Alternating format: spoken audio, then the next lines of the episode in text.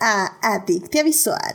Yo soy Edith y el día de hoy hablaremos de Falcon and the Winter Soldier. Para discutir, fangirlear, analizar y llenarnos de feels está conmigo Fernando. Fernando, bienvenido de regreso a Adictia Visual. Hola Edith, muy emocionado porque este podré sacar mi lado nerd que, hasta el momento no había podido sacar en Adictia Visual y pues ya sabes que soy súper fan y pues estoy súper emocionado porque estoy con unos panelistas que, que también me, me vuelan la cabeza. Ah, excelente, excelente. Sí, aquí Fernando es nuestro experto de Fórmula 1, entonces nada más había venido a hablar de, de carritos que dan vueltas en círculos y, y, pues sí, qué bueno que pudiste venir ahora para sacar tu lado nerd. Eso, eso está muy cool, así que muchas gracias por venir. También aquí está con nosotros Héctor. Héctor, bienvenido de regreso. Hola Edith, este, muchas gracias por invitarme. Ya sabes que aquí siempre estoy disponible para fanguilear y, y fanboyar y todo de, cómics, Marvel, es de las cosas que, que más me gustan y, y, he disfrutado mucho estos últimos meses lo que son las series de Disney Plus, así que listo para hablar y desmenuzarlo. Excelente, muy bien, muy bien. Y pues obviamente teníamos que tener a nuestra experta en Marvel y aquí está con ustedes Monse. Monse, bienvenida al programa. ¿Qué tal? ¿Qué tal? Muchísimas gracias. Como siempre, es un placer estar aquí y sobre todo como siempre, más que nada para hablar de Marvel, saben que soy Marvelita número uno. Sí, sí, sí lo eres. La verdad es que no, no te discuto el lugar y, y yo no, yo no lucharía por él, la verdad, contigo. Así que me daría miedo, me daría miedo. Así que oh, perfecto. ¿Quién es el valiente? Yo también lo quiero ver. Yo también lo quiero ver. sí pago por eso. Yo, yo también quiero ver. Pero bueno, pues ya saben, querido público, que si se quieren unir a la conversación pueden estar con nosotros en el canal de YouTube o Twitch, donde estamos en vivo los lunes 9.30 de la noche. Y si no, pues ya saben, también estamos en diferido en las diversas plataformas para que se unan con nosotros a la conversación. Y bueno, pues ya, sin más, obviamente, antes de hablar del tema que nos concierne, tenemos que salvar lo que amamos.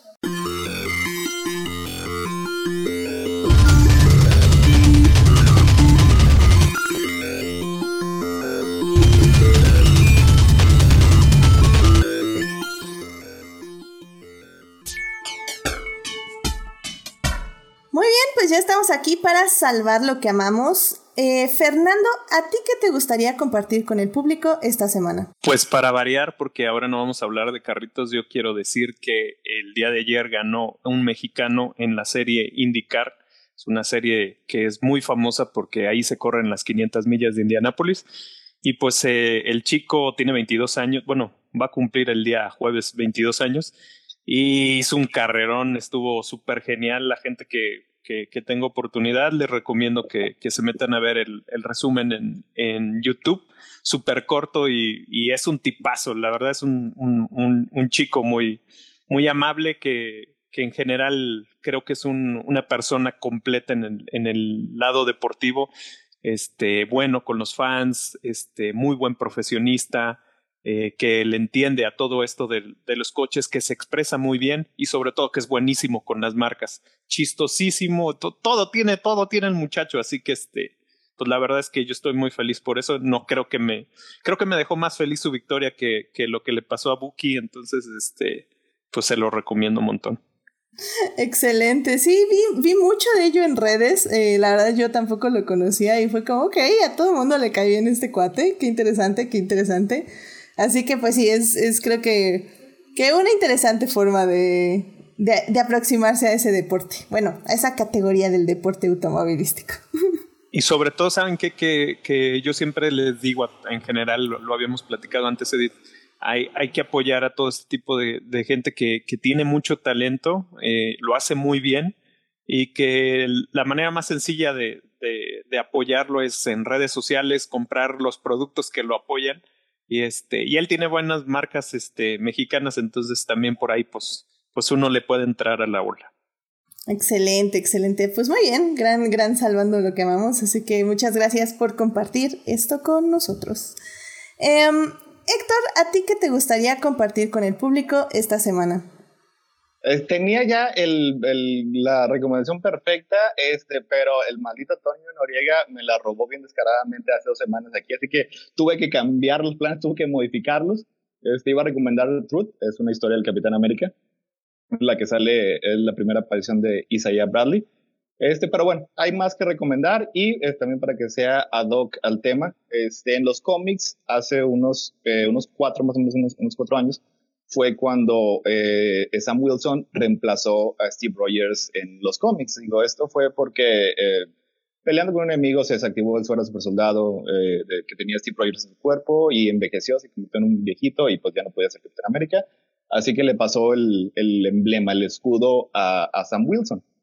Este era en una serie que tenía el Capitán América. Luego Sam Wilson tuvo una miniserie de seis números que se llamó All New Captain America eh, escrito por la misma persona que había hecho el cambio, por Rick Remender. No recomiendo tanto esta serie, o sea, la que sí, sí voy a recomendar y sí, este, sí, eh, vale mucho la pena leer y que a mí personalmente me gusta mucho es Captain America Sam Wilson. Este, esta serie fue escrita por Nick Spencer y él fue el que sí ya empezó a explorar así mucho lo que era, este, lo que era Sam, utilizar el nombre del Capitán América este, está muy padre porque se convirtió casi inmediatamente en una serie muy política. Una de las primeras cosas que hace eh, Sam Wilson para hacer suyo el papel de Capitán América se dijo, pues Steve siempre estaba así como que por encima de todo, o sea, era, era político, este, algo así, no sé, como la reina de Inglaterra, algo así, que no podía tomar un, lugar. Y dice, pero pues yo no soy así, yo soy una persona, yo tengo opiniones. Así que eh, convoca a la prensa y se empieza a dar un discurso que no sé, no lo dan en los cómics, pero se da a entender que es, obviamente sus opiniones son muy liberales, son muy progresistas, y eso inmediatamente hace que eh, la, opinión pública se ponga en, contra de él. Este, el escritor Nick Spencer juega mucho con parodias, con pastiches de, de cosas como, como Fox News, todos estos medios derechistas que lo empiezan a atacar, de cómo las personas lo ven en la calle y le empiezan a decir, no eres mi Capitán América, no es mi Captain America, y, y no lo tratan bien este, y cómo, cómo Sam tiene que empezar a lidiar con esto. Y, y también este, utiliza como, como enemigos eh, una... Es una sociedad de serpientes. los enemigos con tema de serpientes es una cosa que tiene el Capitán América, es Estados Unidos, y, y lo, lo, toma como este, una crítica al capitalismo rapaz, o sea, porque son criminales, son asesinos, y como quieran les ofrece sus, sus trabajos a, compañías, o sea, este, que, que, saben exactamente lo que son, pero para ganar dinero, pues como que ya los contratan y para que los, los beneficie. Este, también toca este, el tema del el cruce de la frontera, se enfrenta a una, una milicia, eh, obviamente muy racista, que va y ataca y, y, este, y, acosa a los que están cruzando la frontera de, sin documentos, o sea, así que Sam va y se, y se enfrenta con ellos, o sea, y, y todo está muy padre. Eh, sí tiene, tomas, sí toca temas serios, pero también lo hace con, con mucho humor y tiene el escritor un amplio y vasto conocimiento del universo Marvel, así que eh, hace callbacks y referencias a historias de hace mucho, mucho tiempo, este, como una vez que Capitán América se convirtió en hombre lobo, ahí este, eso se lo recuerda. También ahí introduce a Joaquín Torres, que es un personaje que vimos en esta serie con un origen completamente distinto, este, pero es el que es el que se convierte en el Falcon de, de este Capitán América. O sea, Está muy padre esta serie, se la recomiendo eh, muchísimo. Ya después es parte de un, un magno crossover de, de, los cómics que se vuelve un poco este, difícil de manejar y, y ahí este, se, se, cruza con otros crossovers y ya, ya está un poco difuso, pero al menos los primeros, que son 6, 12 eh, números, eh, están muy padres. Lo pueden checar en, pues en, en, en físico, en sus tiendas de cómics. En Amazon están los trade paperbacks, ahí nada más lo buscan, Captain America Sam Wilson, hay varios, hay un tomo gigantesco con, este, todos los números. Eh, si quieren digitales en Comixology, ahí pueden bajar todos los cómics. Eh, en español se, se publicó, eh, la mayoría de, se publicó una de esas series, el de All New Captain America. El de Sam Wilson solo se publicaron los primeros 13 números y los otros 12 que componen la serie ya se, se quedaron sin, sin publicar. Esos datos me los dio Christopher, así que le mando un saludo. Eh, enorgulleció mucho a la reportera del crimen. Y también, este, obviamente, si quieren eh, medios alternativos, también ahí están disponibles. Captain America Sam Wilson. Vale, pues mira, sí suena bastante interesante y está eh, funciona como literalmente uno acaba de ver esta serie y te puedes seguir con el cómic. Entonces, creo que funciona súper bien. Así que muchísimas gracias por la recomendación. Y pues ya saben, aquí no, no, no, muchos programas recomiendan cómics y pues es muy bienvenido cuando, cuando los traen. Siempre, siempre que vengo yo tengo que recomendar un cómic. Ya sé que esa, es mi labor. Sí, creo que sí. Así que muchas gracias, Héctor. Eh, Monse, ¿a ti qué te gustaría compartir con el público esta semana? Eh, bueno, el día de hoy por la mañana Marvel nos regaló un video muy bonito que por ahí hasta sacó una que otra lágrima eh, vamos a ignorar por un momento el, contenido de eh, anuncios de estas películas que se vienen, ¿no? Ya títulos y fechas. Eh, a mí lo que me emocionó es esto de See You at the Movies, nos vemos en el cine, que fue similar a este video que lanzaron durante los Oscars, que creo que es lo único relevante que pasó durante la ceremonia. Eh, que sacó y que le dieron el Oscar a la directora de Eternals. Que, obviamente, y a Odín. Ah. Y eh, bueno, tengo que ya leer. Esto de volver al cine, ¿no? Volver al cine, que es algo que llevamos ya más de un año anhelando y creo que aquí, no sé si ya todos hemos ido al cine, aunque sea una vez, pero de las veces que yo he ido, lo he sentido como raro. Pero al ver ya, la verdad, a Toreto y todos estos autos literalmente que van al espacio, ya ver a las películas de Marvel, para mí eso ya es más normalidad. Eso es lo que yo ya, ya quiero, es lo que tenemos que ya año y medio, ¿no? Diciendo, por favor, ya queremos normalidad.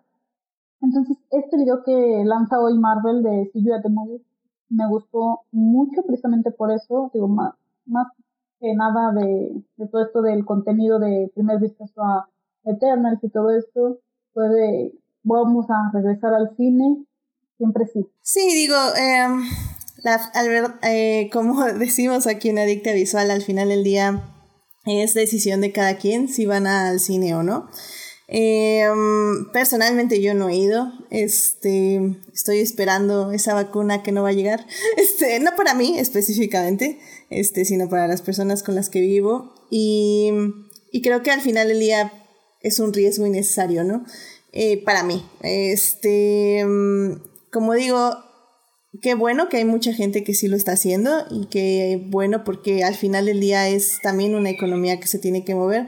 Y como decimos, al final del día no hay una respuesta correcta o incorrecta, simplemente es una decisión que se tiene que tomar. Y la verdad a mí sí me gustaron mucho esos videos de See You at the Movies, sobre todo tanto el de Marvel como el de los Oscars. Creo que justo eso, o sea, te recuerda una época diferente, aunque esa época diferente fue hace un año. Entonces... Bueno, estamos de acuerdo en que el último año ha parecido 30. Sí, no, literalmente. literalmente. Entonces, al final del día sí, se extraña. La verdad sí, sí se extraña definitivamente. Y, y yo espero que este año ya pueda regresar al cine. O sea, la verdad sí, sí siento lo siento en mis huesos, que este año es el año. y, pues ojalá, ¿saben? Entonces, pues bueno, al final del día, eh, quien necesite todavía esperar, espere, no hay prisa. Y quien ya pueda ir, pues vaya, adelante. O sea, y, pues mantenga los asientos, no calientitos, pero al menos apártelos con una, con una chamarra y, y les alcanzaremos en algún momento. Claro que sí, en la sala de cine de nuevo. Así que... Algún día. Algún día. Algún día. Así que muchas gracias, Monse. Em, muy bien, y pues ya para terminar, este, la verdad quiero compartir una cosa como muy tonta, porque me dio mucha risa cuando pasó, sinceramente. ya saben que a mí los Rotten Tomatoes, esta página que evalúa películas, para mí vale cero, o sea, sinceramente no vale, o sea, es como pero esta semana se volvieron lo más relevante del mundo. Yo sé. Y es que, bueno, para quien no sepa, Rotten Tomatoes, como digo, dan scores a películas, eh, un score de la crítica y un score del público. Generalmente el que cuenta, entre comillas, es el de la crítica, porque el del público está muy manipulado por gente extraña, así. Entonces, bueno, pero el score de la crítica tuvo un plot twist. Snyder. el, el score de la crítica tuvo un plot twist esa semana.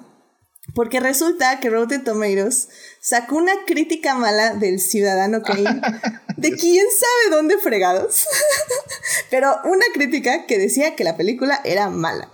Entonces, eso le quitó su score de 100% de increíble al Ciudadano Kane y la bajó a 99, dejando como la mejor película de todo este universo, según Rotten Tomatoes, a Paddington 2. Entonces, según eh, Rotten Tomatoes, Paddington 2 es mejor que El Ciudadano Kane, lo cual no voy a decir que es cierto, pero tampoco voy a decir que es mentira.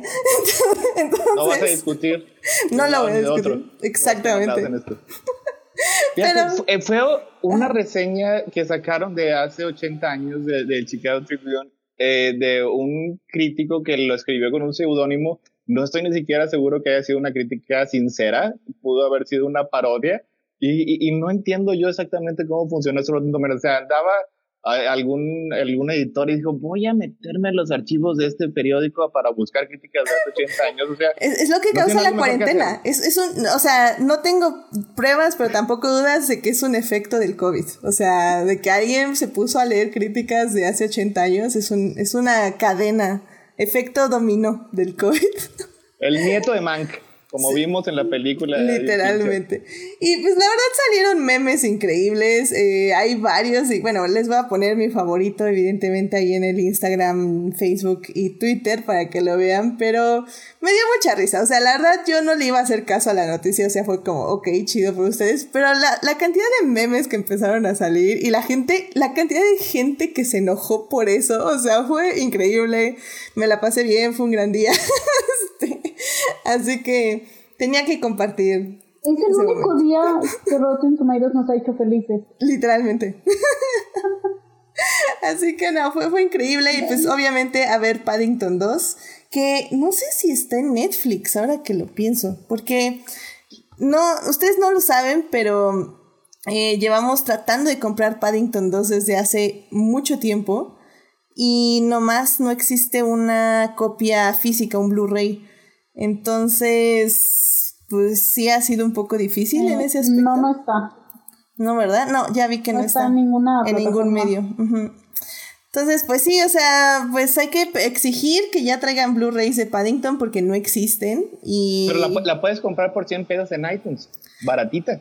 Ok, pueden hacer eso también, evidentemente. Así que, pues ya saben, vayan a ver. Eh, no creo que sea una película perfecta, pero sí creo que es una muy buena peli, así que vayan a verla y disfrútenla. Son, son de las películas que, que se deben de ver en cuarentena para ser un poquito más felices, definitivamente. Y les va a hacer más felices que el Ciudadano Kane, así se les eh, Es como el tipo de película que el internet se enamora de ella y la empieza a sacar por todas partes. Yo no he visto nunca ninguna de las dos, pero sí, siempre que escucho algo de ellas dicen que son maravillosas, hermosas que te van a llenar el alma de luz y de color. Y sí, probablemente sí. O sea, lo hace Paddington, sí lo hace. El Ciudadano Kane tal vez de una forma más snuff, pero, pero bueno, Paddington al menos sí. Entonces, búsquela y véanla. La verdad, vale la pena. Y pues sí, qué, qué divertido el asunto de Rotten Tomatoes. Ojalá nos regalen más momentos así, con gente enojada porque un osito le ganó al Ciudadano Kane. solo, solo tengo que recordarles que según que Rotten Tomatoes, y aquí también les doy la razón, Mamma Mía, Here We Go Again es mejor que el broma. Evidentemente, es que ahí es, es que te digo, hay cosas que latinan y hay cosas que no. Entonces, evidentemente, Mamma Mía es lo mejor de, esta vida, así que sí. De acuerdo con ese assessment también. Pero bueno, pues este, pues ya con esto podemos ya evidentemente ir al tema que nos concierne. Así que vámonos a hablar de series.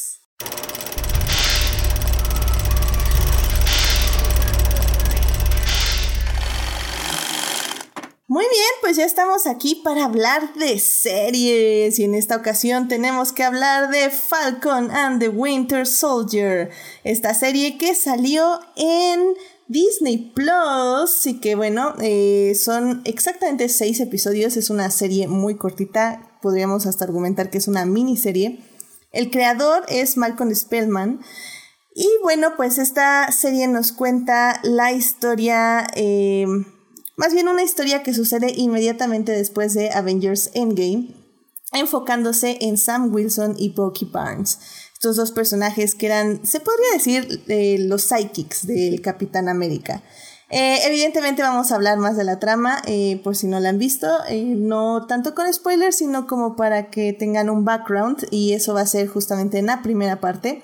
En la segunda parte ya vamos como a entrar más en la historia y por qué creo que esta serie sí vale la pena em, hablar de ella porque toca temas muy interesantes tanto del racismo como del privilegio blanco. Entonces de eso vamos a estar hablando en la segunda parte. Sí, ya lo sé, una serie de Marvel. ¿Quién lo hubiera creído? Yo nunca. Pero muy bien. Este, y en la tercera parte vamos a hablar un poquito de lo que viene de Marvel y lo que está sucediendo dentro de Marvel también. Así que, bueno, pues sin más, vámonos a la primera parte. It is not donut hole. But a smaller donut with its own hole. And our donut is not a hole at all. Muy bien, pues ya estamos aquí para hablar de The Falcon and the Winter Soldier, la serie que se estrenó en Disney Plus hace unos dos meses, más o menos, mes y medio, eh, ya que bueno, eh, se estrenaba un capítulo por semana los viernes a las 2 de la mañana, si no mal recuerdo se estrenan estos capítulos. A esa hora nadie sabe por qué, pero bueno, es una decisión de Disney definitivamente.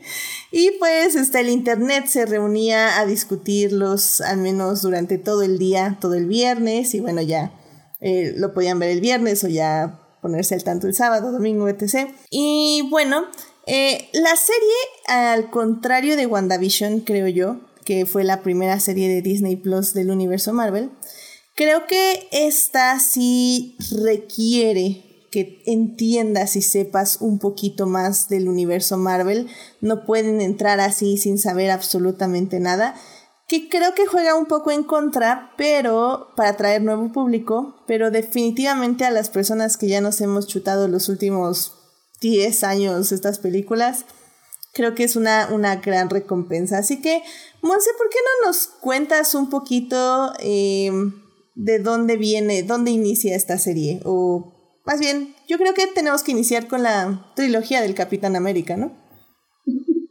Eh, sí, sí hay que tener conocimiento de, todas las tres películas de Capitán América, que empieza El Soldado del Invierno, que eh, el, super, el suero del super soldado va a jugar un papel muy importante en la serie. pasamos por Winter Soldier, que obviamente es donde conocemos a a Sam, donde vemos a Bucky ya en su faceta de soldado del invierno. En Civil War, que a mí me parece más un Avengers 2.5. Y en lo personal, de hecho, Falcon and the Winter Soldier me parece más Capitán América 3 que la misma Civil War. Pero, ¿qué pasa? La serie la tomamos, como tú dijiste, donde termina eh, Avengers Endgame, que es cuando Steve Rogers, que ya ahora sí pudo vivir su vida y ser feliz como un hombre normal y no capipaleta, eh, pues alcanza, como quien se toma el camino eh, más corto y llega, bueno, más bien, eh, alcanza en la línea del tiempo a Sam, a Bucky y a todos los Vengadores y le dice, ¿sabes qué, Sam? El escudo del Capitán América ahora es tuyo. Sam le dice, ¿sabes qué? Es que, pues, la verdad no sé, como que se siente que es de alguien más. Y el Capi le dice, Nel, acéptalo. Y esto va a ser una gran carga para Sam durante toda la serie, porque vamos a aprender lo que es ser un héroe, lo que representa hoy en día eh, ser una figura patriótica como lo es el Capitán América, y a mí me gustó mucho cómo se fue desarrollando este dilema interno y externo también de, de nuestro querido Sam Wilson. Sí, completamente de acuerdo y creo que eso lo exploraremos justo más ya en la segunda parte. Eh, lo que a mí me llama la atención de esta serie es que sí está estructurada em, también de una forma muchísimo más parecida a las películas. O sea, siento que, y es que bueno, es imposible no compararla con WandaVision, al menos un poquito, no tanto en tema, sino como, pues, como, eh, ¿cómo les digo? Como, ¿cómo va a ir? como ejemplo del género de superhéroes. Exacto, no, como, sí, no tanto el género de superhéroes, sino de cómo Marvel va a llevar el género de superhéroes a la pantalla, ¿no? Por hoy, porque hoy es lo único con lo que lo podemos realmente comparar. Exactamente. Y por ejemplo, WandaVision. hemos visto una cosa. Exacto. Y WandaVision siento que sí se salía mucho de la norma en el, en el aspecto de que quiso experimentar. Y esta serie es muchísimo más normal, por decirlo de alguna forma. Es más como lo que conocemos en otras series de superhéroes. Eh, no sé, se me ocurre eh, un poquito en estructura igual que tal vez CW o eh, no sé, de lo que hemos visto como de Gifted, por ejemplo.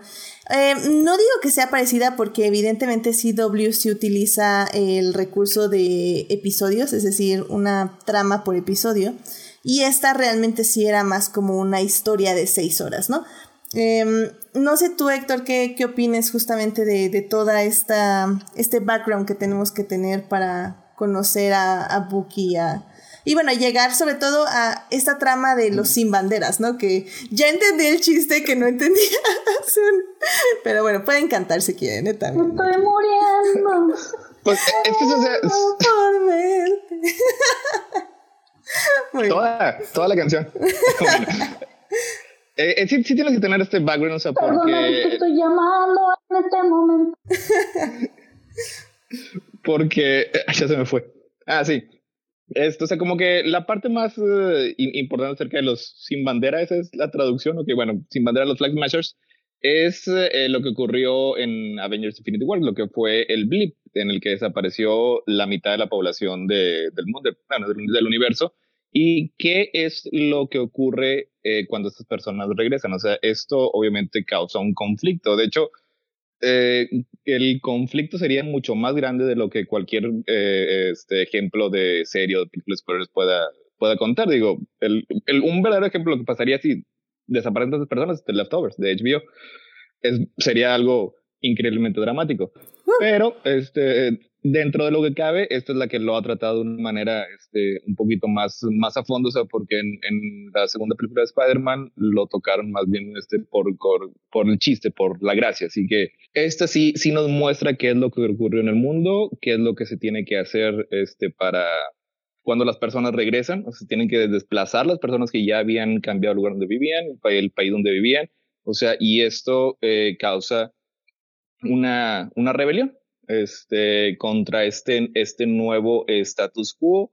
Y la serie, pues obviamente, pues, lo, lo utilizas para hacer un paralelismo con eh, crisis de refugiados, este, las fronteras, todo ese tipo de cosas que hay en, en, el mundo real. Pero sí tienes que tener así como que haber, haber visto las películas de Avengers y, y pues obviamente para los personajes yo creo que eso es, eso es todavía más, más importante. O sea, porque, por ejemplo, dije Monse eh, dónde estaba la, la cabeza de, de Sam Wilson cuando inició la serie pero también Bucky, este, sí requieres haber visto, pues yo creo que la, mayoría de las películas este, en las que aparece su personaje, o sea, porque aquí está lidiando con lo que fueron décadas de sus acciones como un asesino sin conciencia ni remordimiento, o sea, a lo mejor él no estaba consciente cuando mató a estas, todas estas personas, pero él fue lo que le hizo, o sea, ¿cómo, cómo le pesa a una persona el haber actuado de esta manera durante tanto tiempo y cómo se reintegra la sociedad, o sea, es así como que el conflicto dramático que tiene la serie y pues inicia así como que de una manera pesada. A mí lo que me llama la atención de Bucky es que, o sea, creo que de hecho cuando, cuando hablamos de WandaVision, eh, justamente creo que tú, Monse, decías este, que, que la historia de Wanda y Vision había sido como como que habíamos visto pedazos a través de todas las películas y, y, yo estaba un poco en desacuerdo porque sentía que no, no había sido tan relevante. Y creo que, por ejemplo, en el caso aquí de Bucky, eh, o sea, sí hemos tenido 100% un desarrollo que sí ha estado en el fondo, pero realmente eh, no tanto. O sea, ha sido, de hecho, parte de las tramas. Y no sé si, creo que tú, Héctor, en, en Crónicas lo dijeron así, pero... O, o lo leí en otra parte, no me acuerdo, pero es como... La primera película es acerca de eh, salvar a Bucky. Bueno, más bien este, conocer a Bucky y lidiar con Bucky. La segunda de, de Capitán América es este, rescatar a Bucky y en la tercera es como salvar a Bucky. O sea, es como literalmente de eso se ha tratado Capitán América.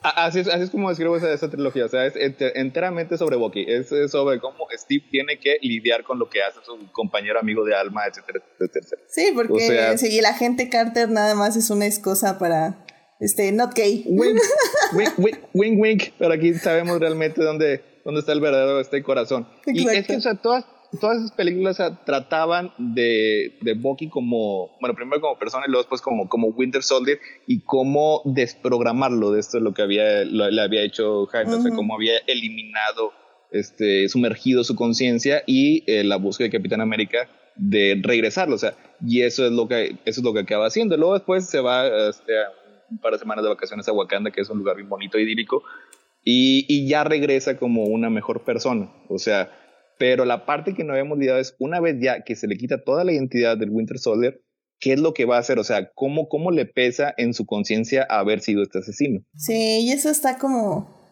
Eso, ah, no sé, a mí me, me, gustó mucho que también... Creo que... Y... Ah, a ver, ok, creo que de hecho en Disney Plus se estrenó este detrás de cámaras, eh, donde justamente nos relatan muchas cosas bastante interesantes de la serie incluyendo todos los efectos especiales que se utilizan y un poco como eh, la dirección que le querían dar a la serie.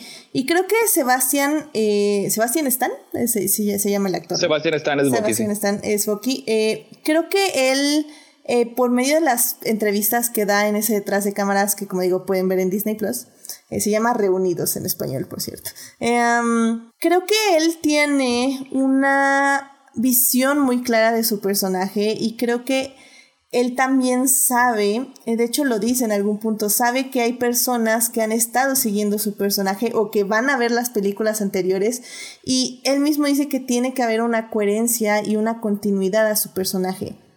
Y para él eso es muy importante porque lo es lo que hace a su personaje redondo y le da un un lugar en el universo Marvel. Y creo que eso sí se nota mucho con él, sobre todo eh, con el pasar así eh, de los años y cómo pues hasta parece, ve hasta más joven. Creo que al inicio lo ponían como demasiado eh, sucio, por decirlo de alguna forma, así como, ah, soy malo y así. Y ahorita eh, ya verlo sonreír, verlo dormir en una cama y cómo, cómo se le ah. iluminan los ojitos. Ay, bebé, no amo tanto. Es, es, es que no, no, Este capítulo me encantó y debió de llamarse Secreto en el Bote. No, no había no, no había sonreído desde el la primera Capitán América. Literalmente. Y digo, Fernando, no sé, no sé tú qué opinas de todo esto, pero Bucky nos robó el corazón. Eh, pues, eh, yo les voy a decir que, que, para empezar a mí, uno de los personajes favoritos míos personalmente es Bucky. O sea, Bucky es, creo que tiene un arco muy bueno desde los cómics y que lo llevaron muy bien a la pantalla grande. Creo que, que incluso el plan de Marvel resultó ser este, una sorpresa para mucha gente. Él, lo ha declarado muchas veces de que él ni se había enterado, o sea, de que le llamaba a la gente y le decía, oye, felicidades, y él, ¿de qué? pues vas a salir en Winter Soldier y el Winter Soldier, no, no, sé de qué me hablas. Y entonces, pues se fue enterando poco a poco que los planes de Marvel lo llevaban ahí. A mí me gusta mucho el personaje por, por, por ese arco de, de ser un tipo que por mucho tiempo permaneció muerto, este, realmente en, en la historia de los cómics, y que cuando regresó, regresó siendo un, personaje con mucha carne, o sea, con, con muchos puntos que, que, que explorar donde tenía, este, al principio era un tipo al que no le importaba nada, este, hacer las cosas que estaba haciendo, él no sabía exactamente quién era y cómo estaba su background, y cuando se enfrenta a, al Capitán América, a, Steve Rogers y, y, se, y se destrama todo esto, ahí Falcon también estaba muy inmerso, entonces ese personaje para mí siempre se me hizo muy rico. Y creo que lo trasladaron muy bien en la pantalla, sin ser una copia, este, era, era muy bueno. Y en el caso de Falcon es el, creo que él sí cumplía una, una forma más de del, del psychic que, que, que, debería de tener Capitán América, porque en, realidad Bucky era más como su amigo y Falcon sí era como el, oye, necesito que te vayas por la Cheves y pues ahí va Falcon, ¿no? Entonces, este, creo, creo que me gustó mucho cómo, cómo desde el primer episodio te das cuenta cómo tienen claros sus dos eh, problemas. El problema de Bucky es Ya pasé por el proceso de sanación en Wakanda, donde me desprogramaron como máquina de, de, matar, donde alguien cualquiera me, random me puede decir las palabras y me, me convierto en un villano.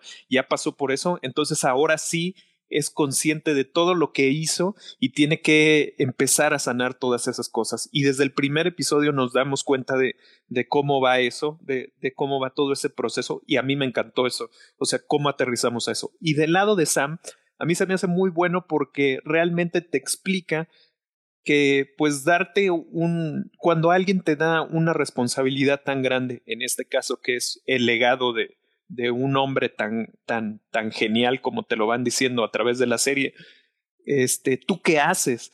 ¿Cómo, cómo en verdad, como dicen por ahí, te, te, te envalentonas o, o, te la crees y dices, yo tengo la capacidad de llenar estos zapatos? Me gustó mucho es, en cómo llegamos a ese punto inicial muy rápido, en un episodio, este, lo, creo que lo, que lo llenaron muy bien y aparte, Marvel dijo, necesitamos regresar a la acción que mucha gente quiere, que los fans de, de, del universo cine, cinematográfico y también de los cómics les gusta.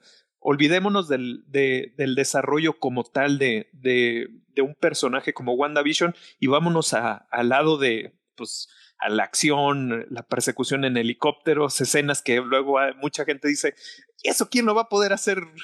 Este, creo que aterrizó muy bien la, la, serie y aventó los elementos, poco a poco aventó elementos muy importantes. Como bien decía Héctor, eh, a explorar un poco acerca de, de, lo que se llamaría los refugiados, pero en este caso de las injusticias que pasaban y cómo, cómo muchas veces algo que das por sentado que es lo justo, en realidad no es justo para, para toda esa gente que, que este que realmente cumplió una función y cuando ya no, ya no la necesitas, pues la borras del mapa, ¿no?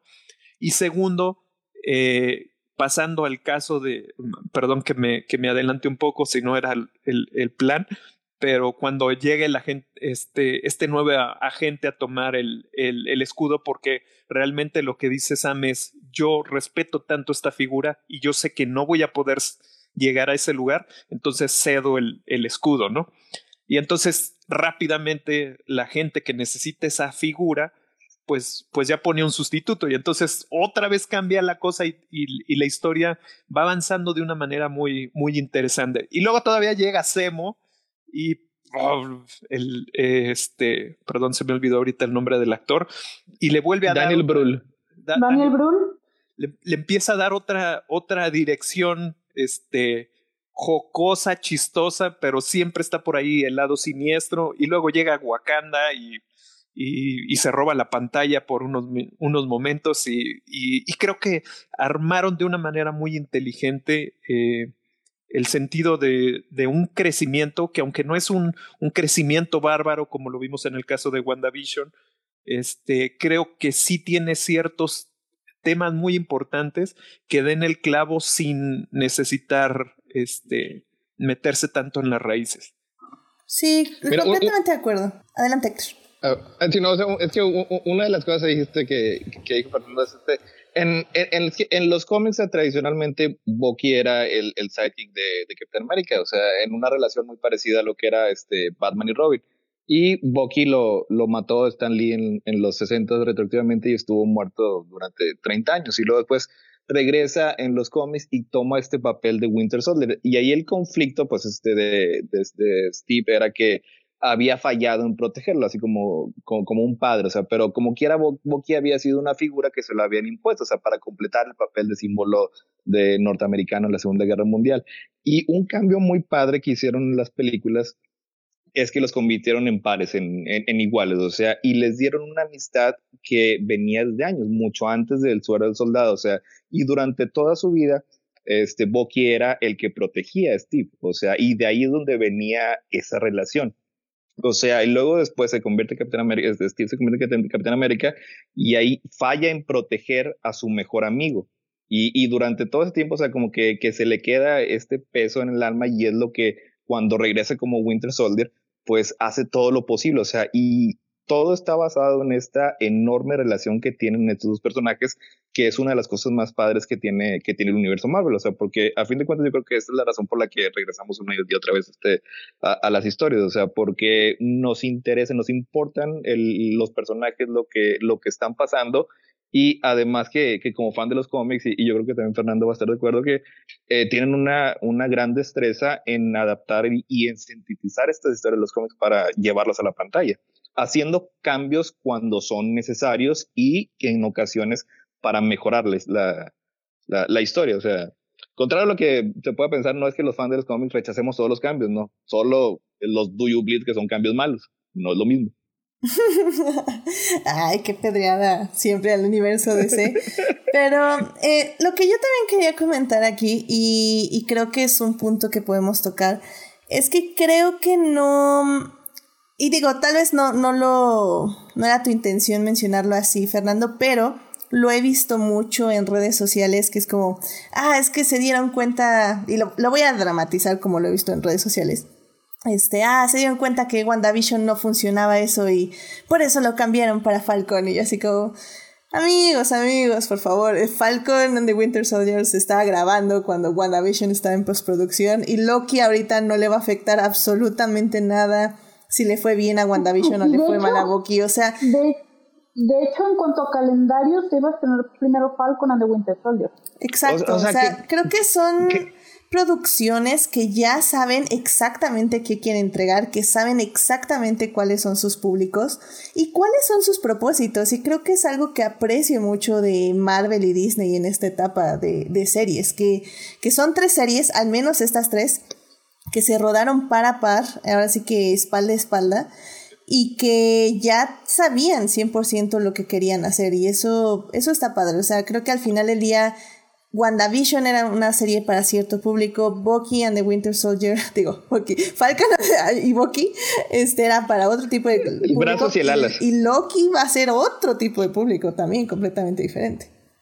O sea, sí, creen que este, Kevin Feige desde su trono en, el, en las alturas le importa lo que estén diciendo en el internet. O sea, si no es, si, no es ¿Qué es este meme de Zombieland donde se está limpiando las lágrimas con dinero? O sea, o sea eh, Marvel no es Lucasfilm. Sí. todo eso era o, sea, no sé cómo este el, señor del futuro se ya nos pasan este eh, eh, imágenes de Eternals con los este atardeceres y amaneceres en luz natural de Chloe Zhao. ¿Cómo sabía que eso iba a funcionar para una película? No, sabía cómo sabía que le iban a dar el Oscar. El señor del futuro. O sea, no, le van a, no le van a cambiar los planes. O sea, todo está muy. alguien le hizo el pitch de, de WandaVision y dijo: Oye, ¿sabes qué? Me encantó. Sí, voy a, voy a poner tres episodios que van a ser puro sitcom y la verdad no me va a importar cómo lo van a realizar. Y en blanco y negro. Los fan, y en blanco y negro. Y en, en, en Aspect Ratio 4.3. Y la gente lo va a eso, y, se acabó, porque, o sea, tienen el plan, está, está ya establecido desde mucho antes, o sea, y como dices, o sea, son dos cosas muy distintas que, bueno, yo a lo mejor sí apela de público, pero pues, yo soy todos públicos porque me encanta hablar, o sea, pero sí se podría decir que, que, que, son para, para distintas personas, o sea, y dentro de, de cada uno de sus, eh, de sus, sus, carriles hacen muy bien las cosas. Yo quería decir ahí, nada más, Edith, Adelante. Que, que creo que lo que está haciendo bien Disney es, mira, yo te escojo a ti porque tú estás de acuerdo a mi idea que quiero de esto. Entonces te doy una libertad, te doy toda esta libertad que hay en este cuarto. ¿eh? tú puedes hacer lo que quieras en este cuarto, pero tu cuarto acaba aquí, aquí y aquí y acá. Entonces, este, creo, creo que sí se ve muy claro en el caso de WandaVision. Exploró un nivel de narrativa y creo que eh, Falcon y The Winter Soldier exploran otro nivel de narrativa. Personalmente, yo odié mucho la, la serie porque creo que, que en la parte final no hubo el mismo desarrollo de personajes que me prometió al inicio. Pero ¿De cuál de las dos series? Eh, de Falcon and the ah, Winter Soldier creo que hay muchas ideas muy buenas, pero no fueron, o sea, siento que les faltó algo, ¿no?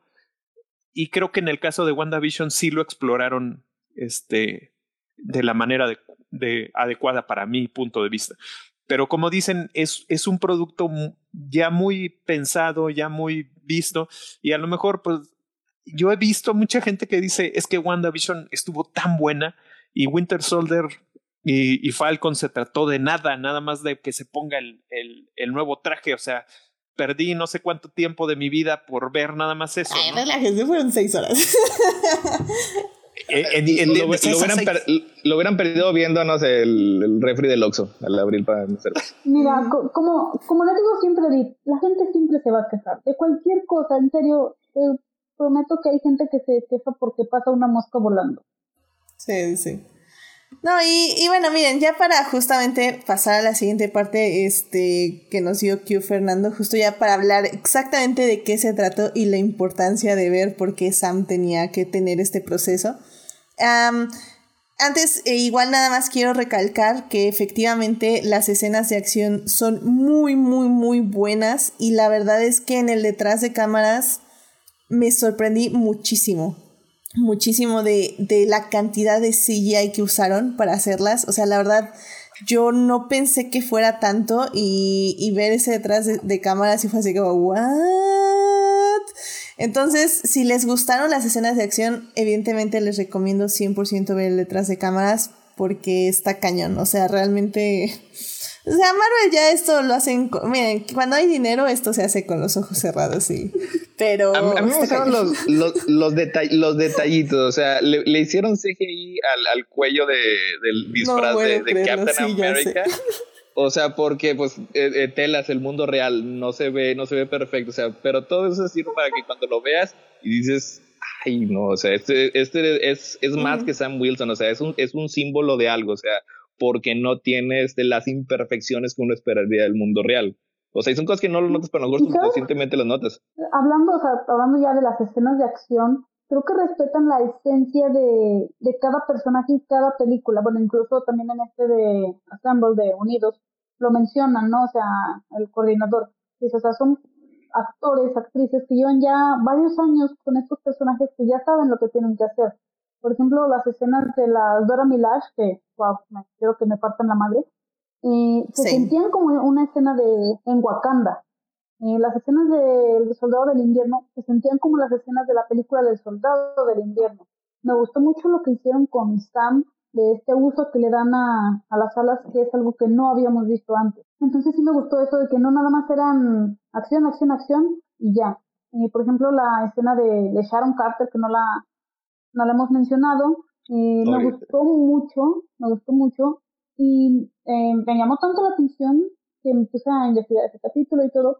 Y cuando veo quién es el guionista dije, ok, ahora tiene sentido, eh, que es Derek Costa, que es el guionista de John Wick.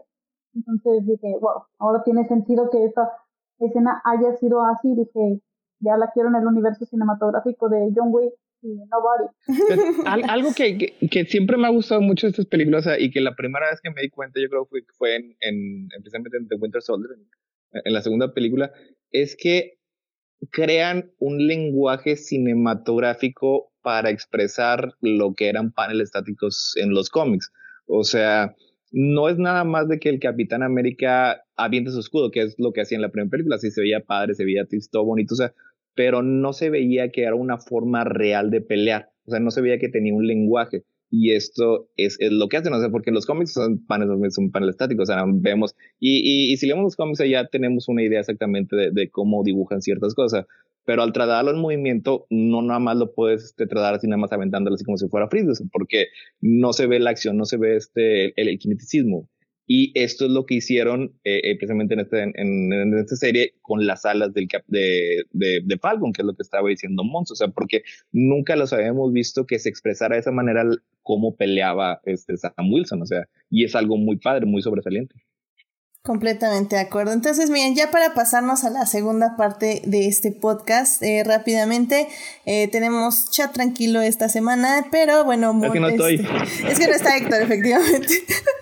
este, bueno, Sofía dice que Monse toda inspirada cantando sin bandera, así que, que te manda muchos aplausos. Y también Julián García está en Twitch y dice, Monse, soy tu fan, puro amor a Monse. Bueno, no, eso yo lo puse. Así que bueno, ya sabes, Monse. Hay el karaoke. Hay que armar el karaoke, efectivamente. Hay que armar el karaoke. Completamente de acuerdo. Así que bueno, eh, vámonos entonces ya a la segunda parte. Blow that piece of junk out of the sky! Muy bien, pues ya estamos aquí en la segunda parte de este podcast. En la primera parte estuvimos hablando un poco de lo que tienen que ver antes de conectarse a ver este The Falcon and the Winter Soldier y un poco también ya en sí de la estructura de la serie, un poco de cómo eh, fue el objetivo en el que fue armada y pues bueno, en este momento vamos ya a hablar de la trama principal que es básicamente la historia de Sam Wilson y cómo eh, acepta el legado del Capitán América. en el documental Detrás de las cámaras, eh, reunidos o assembled, eh, justamente dicen, bueno, dicen los creadores que cuando se pusieron esta idea de que Sam Wilson era la siguiente persona que tenía que llevar el legado del Capitán América, eh, pensaron que tal vez en una película, por ejemplo, hubiéramos tenido cinco minutos de entre sí, no, sí, no, y ¡fum! Y ya, eh, se ponía el traje y vámonos.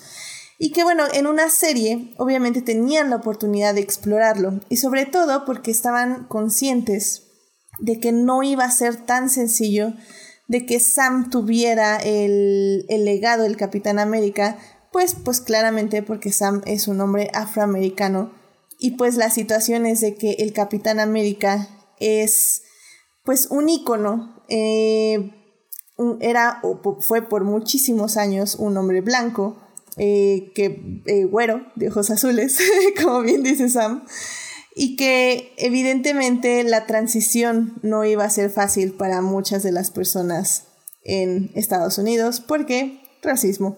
Entonces, Creo que yo, sinceramente, eh, entro a esta serie sin esperar absolutamente nada. Y, y, me sorprendí. O sea, me sorprendí muchísimo desde que. Desde el primer capítulo, siento yo, tal vez un poquito ya más desde el segundo, se empiezan a tratar estas cuestiones de la experiencia afroamericana, ¿no? Y de cuál es su relación con Estados Unidos, pero sobre todo cuál es su relación con los símbolos de Estados Unidos. Y, si bien creo que sí es algo muy estadounidense, creo que valió mucho la pena verlo y, explorarlo de manera superficial, vamos a decirlo así. Eh, de hecho, yo estoy un poco de acuerdo con Fernando, pero bueno, eso vamos a tocarlo ya un poquito más al final, supongo, de esta sección. Pero, pero creo que en un inicio, la, la relación que plantearon de Sam con, con el escudo y con todo lo que significa, me, me emocionó, me, me, interesó y dije, wow, o sea, Marvel realmente va a hacer esto. Y entonces aparece este, o sea, Sam deja el escudo porque cree que, bueno, más bien, sí, no, como dice Monse, no se siente cómodo con él, siente que es de otra persona. Mm, siente tal vez hasta que no lo merece. Y se lo dan a este hombre, John Walker, y y todo lo que piensa suceder a su alrededor de, este personaje, dije, wow, o sea, wow, ¿qué está pasando aquí? Está esto muy cañón.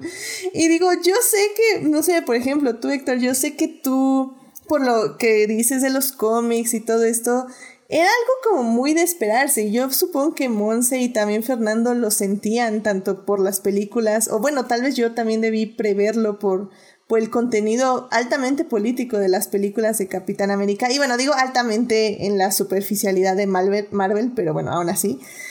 Pero no, no esperaba eso de esta serie. O sea, ¿alguien más se sorprendió igual que yo? Eh, yo desde que anunciaron que en la serie iba a aparecer eh, John Walker y US Agent, eh, me llamó la atención. Honestamente, para ser totalmente sincera, no creí que fueran a llegar tan lejos. Yo de la serie de verdad esperaba una body comedy más, mucho más superficial, así como relájense después de haber haberlos destrozado emocionalmente con WandaVision.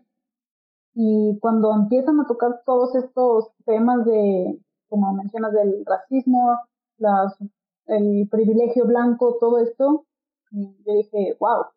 Desde el segundo capítulo, cuando detienen a, cuando va pasando la policía y que los detienen, ¿no? A Bucky y a Sam. y que lo está molestando y que no, no me está molestando, que no sé qué, que no está haciendo nada.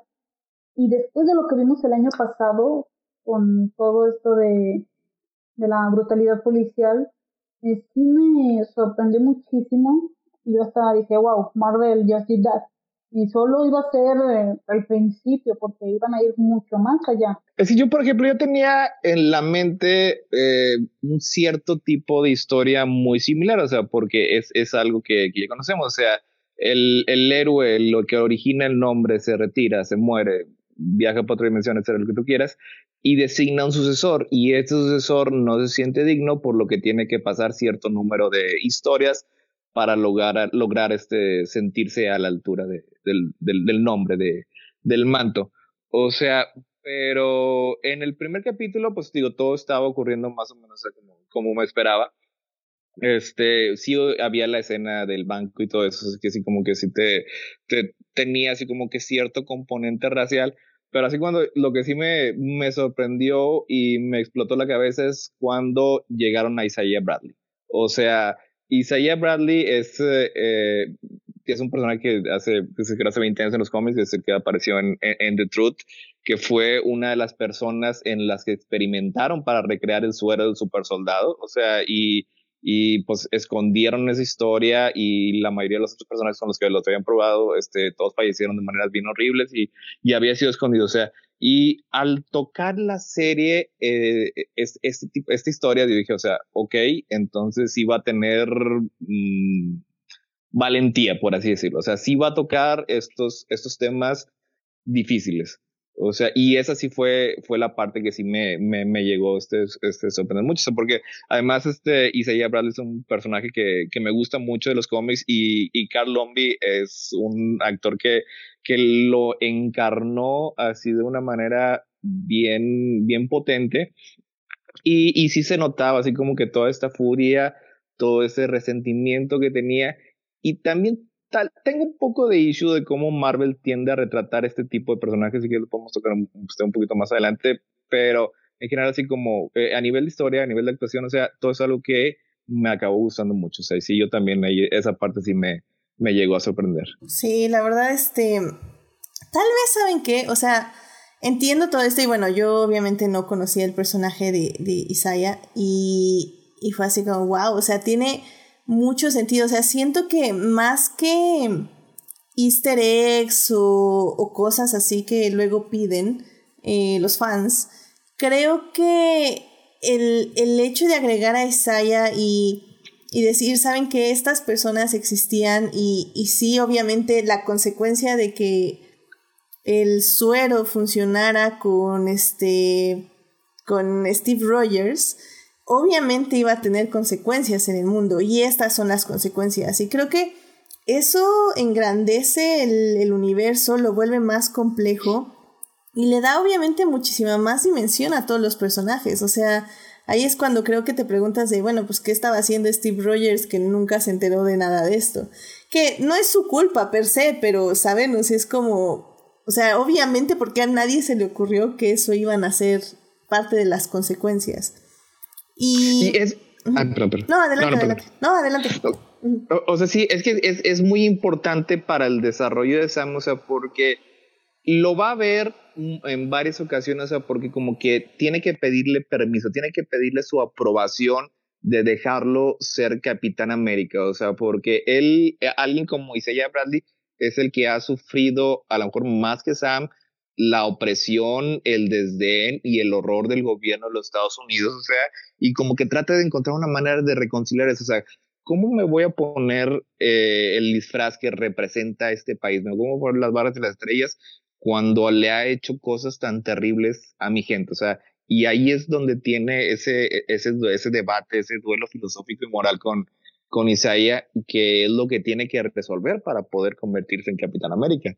O sea, eso, es una parte bien fundamental de la trama. El easter egg es que este, su, su nieto es Patriot, es uno de los Young Avengers. Eso, es muy importante. Ah, nice. eso está padre. Ya están formando los Young Avengers. Ya, están ahí. no, y, curiosamente es que eh, me parece que ahora estas, estas perlas dejadas de, antes eran muy evidentes, creo que, que, que, durante mucho tiempo ustedes han hablado en este programa y en otros eh, eh, acerca de cómo, cómo se hace ese fanservice, ¿no? Pero aquí es de qué manera vas sembrando cosas sin que, sin que sea tan evidente como, eh, eh, veme, yo soy importante, ¿eh? eh cuando aparece y lo ves sentado y empieza y dice, bueno, ¿y quién es este tipo? todos los fans dicen, ¿cómo que quién es este tipo? Ya estás llorando, ya estás emocionado, ya estás, ¿cómo llegaron a este punto, no? O sea, ves al nieto y dices, hijo, por favor, que algún día te veamos en ese, en ese disfraz, ¿no? Eh, el, el, momento de que ves a Semo agarrar la máscara, ese tipo de cosas son, son detalles muy, muy específicos que creo que los manejó de una, de una manera diferente en esta ocasión Marvel. Oye, es que hacemos todo un, un, tema aparte, o sea, como lo conocíamos en, las, en, la, en la película que había aparecido, era un ex militar que estaba buscando venganza por la muerte de su familia. No, no, no, era, era un tipo que estaba buscando la venganza de su familia. En realidad no sabías exactamente quién era o cómo había llegado a conocer todo eso. Era, era, e, era como un, un, un tipo que salió de la nada y... Es que sí sabías que era ex militar. O sea, sí sabías que era de Fuerzas Especiales de Sokovia. O sea, y después a lo mejor, a lo mejor de ahí este, tenía, este, eh, eh, supo que era Hydra y todo eso. O sea, la buscando venganza y luego pues de repente sale y se pone su máscara y sabes que es un varón y el señor tiene todo el estilo del mundo. Y, o sea, me cambiaron el personaje y lo hicieron más parecido a los, los Los pasos de, de baile. Oye. no, y creo que creo que ahí eh, poco a poco te vas dando cuenta que, que, están explorando ciertas cosas, porque igual Semo es malo. Llega un momento en el que la gente dice, sí, esté bien, porque Semo me cae muy bien y, y quieren una hora de, de Semo bailando. Este, y nos la pues dieron sin tener que hacer campaña de. No, no, no. Es, es, que sí se hizo campaña. es que sí le, sí, le, sí le hicimos. Yo fui parte, yo fui parte. de, yo también, pero no tuvimos hacer, mandar avionetas y. Oh, pues, es, eh, pues es que somos, somos, más, somos más cool. No me si fueron tres o cuatro días y de repente, sí, mi rey, ahí está tu baile no, pues por una hora. Pero sin, sin salirme un poco del, del, tema, también lo que quería decir es que este, está muy interesante cómo, cómo toman ciertos, ciertos eh, temas muy fuertes y los disfrazan de una manera muy sutil.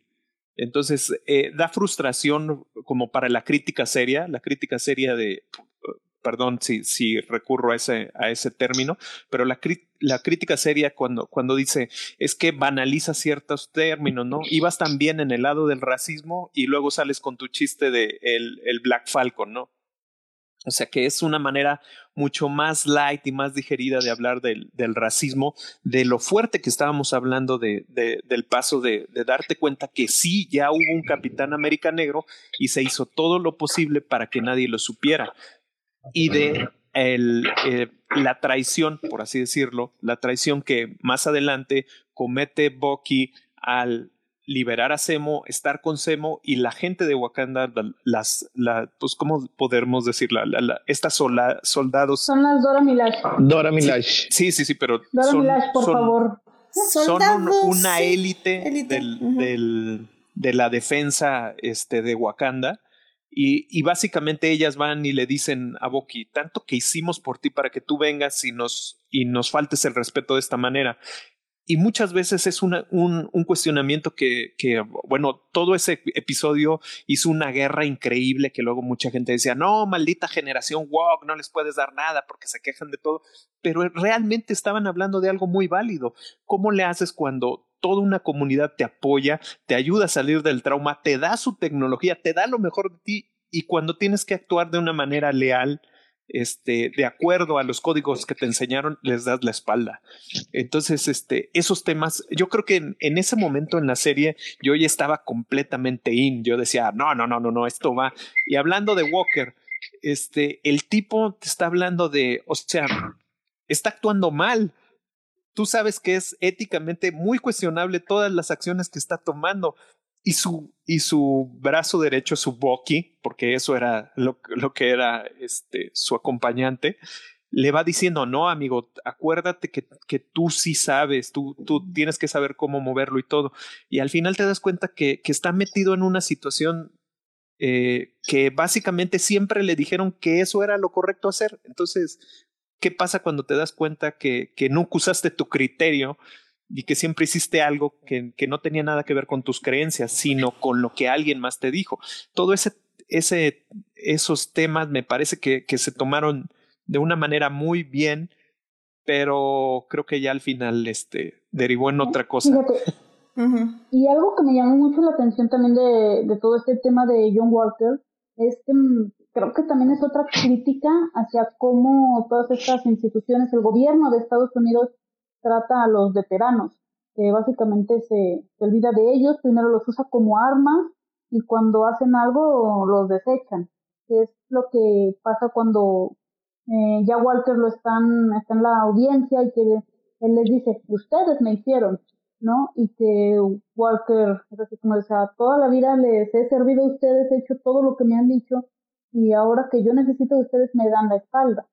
Y que creo que eso es algo que muchas veces se ha visto en, en Estados Unidos de cómo se, se olvidan de los de estos veteranos. Obviamente este, lo hemos visto mucho más con personas de color, pero Walker también es, es un ejemplo de, de todo esto. Es que Walker es un personaje muy interesante. O sea, en el, en, a lo largo de la serie, a veces lo odié, a veces lo entendí, a veces lo regresé a odiar y al final más o menos, o sea, como que acabó cierto, cierto entendimiento. O sea, porque tiene, tiene muchos matices, o sea, representa, como ustedes, como bien está diciendo, o sea, lo que es el gobierno de los Estados Unidos, o sea, pero como diciendo, el Capitán América no es, eh, o sea, es, es un rol que cualquiera lo puede llenar. O sea, tenemos a este soldado que es relativamente condecorado y, que bajo circunstancias un poco... Y que vamos que desde el primer Vengador eso era Capitán América, ¿no? Que se dedicaba a vender eh, Así es. todo esto. Ya Así después es, se convierte eh, en este soldado. Pero media película lo utilizaban para ir a bailes y a cantar y bailar eso era Capitán América inicialmente. Porque es, algo que, la serie este, te, recuerda una y otra vez. O sea, es la, la geografía de Steve Rogers. O sea, Steve Rogers era distinto. Steve Rogers era una persona este, extraordinaria. O sea, y, toda la serie tiene muchos callbacks a, lo que son las tres películas del Capitán América. O sea, se recuerda una y otra vez las palabras que era del, del, del doctor Erskine, el que le dijo a, a Steve que lo más importante era que fuera una buena persona y que el suero era un potenciador, o sea, convierte a una buena persona en magnífica y a una mala persona en todavía más horrible. Y yo creo que el problema que tenía John Walker es que era una persona débil. O sea, este, era relativamente valiente, era, este, era obediente para sus superiores, pero era débil. O sea, no tenía la capacidad eh, de que él, del tomar el, el, rol del Capitán América y convertirse en algo inspirador. O sea, continuaba siendo como, como siempre ha sido. O sea, le gustaba presentarse, hola, soy John Walker, Capitán América. O sea, mírenme, es mi símbolo, te voy a estar dando este autógrafos. Era una persona normal que se convirtió en alguien mediocre. Eso fue lo que, lo que potenció una vez que él mismo se, se inyectó el suero, porque eso es como que él quería, él quería sobresalir. O sea, hay una parte bien padre que me gustó del, del, del creo que el, cuarto episodio, algo así, cuando las Dora Milaje le ponen una arrastrada y dice, pero ni siquiera eran super soldados. O sea, ¿por qué? Pero creo que ¿por qué me atacaron si soy un hombre blanco? Pero precisamente a eso voy, creo que es un hombre blanco frustrado. O sea, que él quería resaltar, él quería ser Steve Rogers en vez de ser el nuevo Capitán América, eh, primeramente. Eh, porque a mí también en lo que es el capítulo 5, eh, cuando les dice a Bucky y a Sam, pudimos ser un equipo. O sea, perdón, ya sé que tenemos que oírlo, pero ahí hasta sentí feo, ¿no? Porque ahí era un hombre frustrado que él quería, como, él quería dar todo de sí, él se esforzó por ser Capitán América, pero simplemente le quedó muy grande el escudo. Es que recordemos, recordemos algo que creo que es como súper importante en este caso, y es que muchas veces el privilegio blanco eh, se, se demuestra en es que yo sigo todas las reglas y por eso me va bien. Y tú que no sigues todas las reglas, por eso te va mal. Entonces creo que, que, queda muy, muy claro en, en él, en John Walker, que es justamente yo sigo todas las reglas sin preguntar, sin cuestionar, sin pensar por mí mismo y, y, me, y me condecoraron y me dieron esto, yo lo merecía. ¿Por qué no todas las personas eh, sigue, ahora me alaban y me dicen que hice bien y por qué no recibo todos los beneficios que me dijeron que iba a recibir cuando seguía las reglas? Y ese es un poco el problema, porque es justamente eh, la visión de que yo merezco esto porque yo me lo gané, porque yo luché por ello. Eh, y, y, que al final del día es como, sí, ok, sí luchaste, sí fuiste un buen soldado, pero el simple hecho de no tener un criterio propio no, te formó, más bien no te formó ningún tipo de moralidad, ningún tipo de empatía, ningún tipo de experiencia de vida y eso te crea en una persona pues que toma terribles decisiones al final del día, ¿no? porque todo eso se lo dieron, o sea, a él le dieron el papel del Capitán América, le dieron su sidekick y por ejemplo ahorita dijo Mons, este, y pudimos haber sido un gran equipo. O sea, también quería recibir este, a, los dos compañeros de Steve Rogers, o sea, y recordemos que todo es, todo lo que hizo Steve, este, él se lo había ganado. O sea, él primero lo habían puesto como un símbolo para que bailara y cantara este, en, eh, para los soldados. Eh, él ya al convertirse en un, en un símbolo, lo que lo debería ser los Estados Unidos, lo que en teoría debería ser un ideal, eso lo hizo por sí mismo. La lealtad de Bucky se la ganó él mismo, la lealtad de, de Sam se la ganó él mismo, la admiración y su respeto. O sea, y, y John Walker, o sea, porque le dieron todo eso, pero bueno, pues entonces todo eso también me pertenecía a mí, o sea, me lo debieron de haber dado. Y no es realmente que haya sido una mala persona. O sea, no era una persona terrible, pero sí era una persona, o sea, que, que esperaba que todos estos privilegios le fueran conferidos por ciertas cosas intrínsecas a él. Y recordemos que Steve Rogers también se la pasó huyendo del gobierno como tres o cuatro años, porque justamente no estaba de acuerdo con lo que hacía el gobierno. Entonces... Creo que, creo que hay un hay otro discurso ahí que tenemos que entender. Bueno, nada más para acabar con, con lo que estaban diciendo.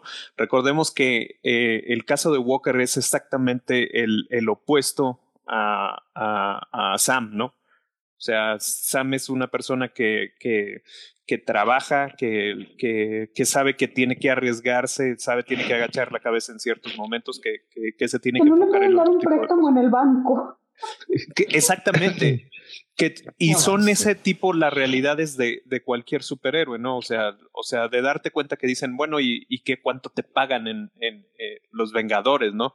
Y pues si nos vamos al lado de los cómics, podría decirnos Héctor, pues claro, es que no les pagaba nada. El Tony Stark les ponía la casa, les ponía la tecnología y pues todos vivían con un... un Su Jarvis. Este, eh, con un Jarvis que, que, que les ayudaba a hacer todo, pero en realidad eh, un sueldo como tal, no tenían un, no tienen una creación de, de, un crédito y ese tipo de cosas que son los problemas que claramente se está enfrentando la gente en esta sociedad. No hemos llegado al punto de los destructores de, de banderas o como sea, pero creo que también ahí es donde se empieza a enrarecer un poco desde mi perspectiva la historia, porque iba muy bien en el punto en el que Sam trata de empatizar siempre y, trata de decir, yo, yo entiendo por, por lo que están sufriendo estas personas, los veo, sé en qué situación están y, trato de entender su causa. Y cómo esta, esta chica, creo, creo que es el mismo caso de, de Carly con el de Walker, porque los dos están en una situación que no es la mejor para ellos, donde tienen que decidir. Y cuando empiezan a decidir, empiezan a decidir de la manera incorrecta ellos creen que pueden este, justificar ciertas acciones por, por el espíritu por el que ellos luchan. Y entendamos que eso es una de las básicas de, de lo que significa Capitán América, ¿no? O sea, por, por eso lo ponen en ese contexto. Porque entonces Sam se empieza a dar cuenta de que tiene que también, como lo hizo en aquel entonces Steve, que nos decía Héctor, este, separarse de, de, del símbolo que, el gobierno quiere darle a, este personaje y se tiene que divorciar para ser eh, el emblema o la imagen que necesita en ese momento. Creo también, que era el segundo tema que iba a decir, que obviamente, como esta es una serie que habla a nivel mundial, entonces también se tiene que separar un poco de lo que pasa en Estados Unidos. Y, llega el momento en el que este, también Sam tiene que, cuando ya pasa este proceso donde ya entiende que, que realmente él nunca va a poder ser como Steve y que no tiene necesidad de ser como Steve, se lo dice a Bucky, este, él tiene que elegir realmente lo que es y su hermana le dice, estás esperando que alguien más te, te, te dé su permiso, o sea, ¿qué es lo que esperas? O sea, tú, tienes que tomar tus propias decisiones. Y entonces ya llega el, ese proceso de decir, como bien decía Héctor, lo que todos sabíamos que iba a pasar, es el momento de él decide, bueno, ya, me voy adelante. Y creo que ahí yo voy a hablar de la primera cosa que yo dije, qué necesidad de esto y es cuando empieza a entrenar como Rocky este, véanme que, que, estoy poniendo cada vez más mamado y empiezo a aventar el escudo y eso. A mí se me hizo eso ya, la verdad, ya muy gratuito. O sea, no, no, no, no supe realmente en qué te, qué te apoya más que para todos esos que se quejan porque digan, es que no entrenó lo suficiente, no puede aventar el escudo. Ah, no, no, no te preocupes, él, él es hombre, no le iban a decir eso en ningún momento. a mí pero... me hizo muy, me hizo padre porque bueno, toda la serie, incluso la misma directora dice, estamos homenajeando, queriendo hacer algo tipo arma mortal, todas estas, sí, todas estas body comedy y la verdad ese montaje, por muy eh, bobo que pueda llegar a ser, se me hizo muy ochentero. Ajá, muy cheesy. Se me, se me, hizo muy ochentero y la verdad, no sé, se me hizo padre, o sea, menciona Rocky. Se me hizo padre por esto, porque dije, esto es de una película ochentera protagonizada por, no sé, Bruce Willis y Mel Gibson o algo así. Eh, a, a, mí, a mí también me gustó mucho, o sea, por así fue un, un montaje y, y sí era así para mostrarle al público de que ahí era el, el momento en el que se convierte en Capitán América, aunque como ya dijo Edith, pues no es como si fuera mujer, no necesitaba hacerlo. Este, pero a mí yo, así cuando yo tenía mi, mi, este, mi audición personal para el Capitán América, cuando yo a mí me pareció que se ganó el papel, fue este, un momento que dijo ahorita Fernando, que fue cuando utiliza su empatía para tratar de convencer a Carly de que cambie este, su, su forma de actuar. O sea, porque eso se, se, nota mucho el contraste. ¿Qué es lo que quería hacer este eh, eh, John Walker? O sea, quería llegar y aventar, disparar y escudo. O sea, que es una representación bastante fiel de lo que es los Estados Unidos. por, desde, desde, desde, ese punto de vista, sí, pero, pero como superhéroe, o sea, como ideal para aspirar, a mí para, me parece que no, ok, Sam Wilson sí tiene eh, lo que se necesita para ser el, el ideal para aspirar, fue cuando trataba de utilizar su empatía más, este, más que sus puños. Y una parte de, de la serie que, que, que es así el, el, el, cuadro que más me quedó este, eh, eh, fue con el escudo ensangrentado del, de, del Capitán América. O sea, es una sí, representación sí, sí. más fiel de lo que wow. es. No, no, no, no, no, Héctor. No es, no es el escudo ensangrentado. Es esa escena después de derrotar a Walker donde, donde Sam está limpiando, casi tallando el escudo. Ahí sí yo fue cuando dije, eh, hay, hay hay tomas, hay escenas que le salieron perfectas y creo que esa, la escena del, del escudo ensangrentado va, pero cuando lo está limpiando, para mí fue exactamente, ahí se da cuenta del error que tomó, ¿no? O sea, de decir, esto que está manchado es por mis acciones, no por lo que hizo Walker, es porque yo no fui lo suficientemente capaz de, de decidirme y mínimo, si yo no lo iba a usar, no darlo. Es que el, el, el escudo ensangrentado es, es, es un visual bien choqueante. O sea, Para mí eso representa, es, incluso es, muchos estadounidenses decían, es que esto está representando totalmente Estados Unidos, ¿no? Es, es re, representa lo que es este la, la realidad de, de, Estados Unidos, que es como yo siempre he manejado este personaje. O sea, el Capitán América representa este el ideal americano. O sea, lo que lo que ellos creen que dice, son, lo que, lo que, su, lo que su constitución meme, ¿no? dice. O sea, son, y John Walker es lo que son este, lo, lo, los ideales, o sea, que, que si lees sus documentos que fundaron son, están bastante bonitos. La realidad es una cosa muchísimo muy distinta, o sea, y la realidad a mí se me hace que lo representaba ese, ese escudo ensangrentado, que además funciona ese, ese nivel metafórico, pero también es obvio otro callback a, a las películas de Capitán América, o sea, porque cuando estaba en la misma posición, o sea, Stevie, y la toma es muy similar, es cuando estaba golpeando a, a Iron Man, y levanta el escudo y ya se lo va a ensartar, pero pues no lo va a matar porque no es un asesino. Sí, creo que, miren, en este aspecto, o sea, creo que sí, 100% de acuerdo con, con la referencia del meme de Monse. Y creo que por eso funciona esta serie. O sea, general, esta serie creo que no tiene un villano per se, pero creo que efectivamente eh, el... El villano eh, es el gobierno. Bueno, sí, el, villano siempre va a ser el gobierno, evidentemente. Pero bueno, creo que John Walker funciona muy bien. Eh, bueno, más bien, Carly y, John Walker funcionan porque no son iguales, más bien son dos lados de la misma moneda. Y Sam tiene que ser la persona que medie entre esos dos lados, que diga, ok, estos dos extremos están mal y es por eso que yo tengo que eh, asumir este papel y, para asumirlo tengo que llegar a un acuerdo conmigo mismo y con el, papel del símbolo. Y, eso es lo que me parece tan excelente de esta serie. Pero sí, bueno, a ver, eh, bueno, antes de llegar a eso, dos cositas. Em, eh, Julián García en el chat nos está diciendo que a mí me encantó eso de y no eran super soldados.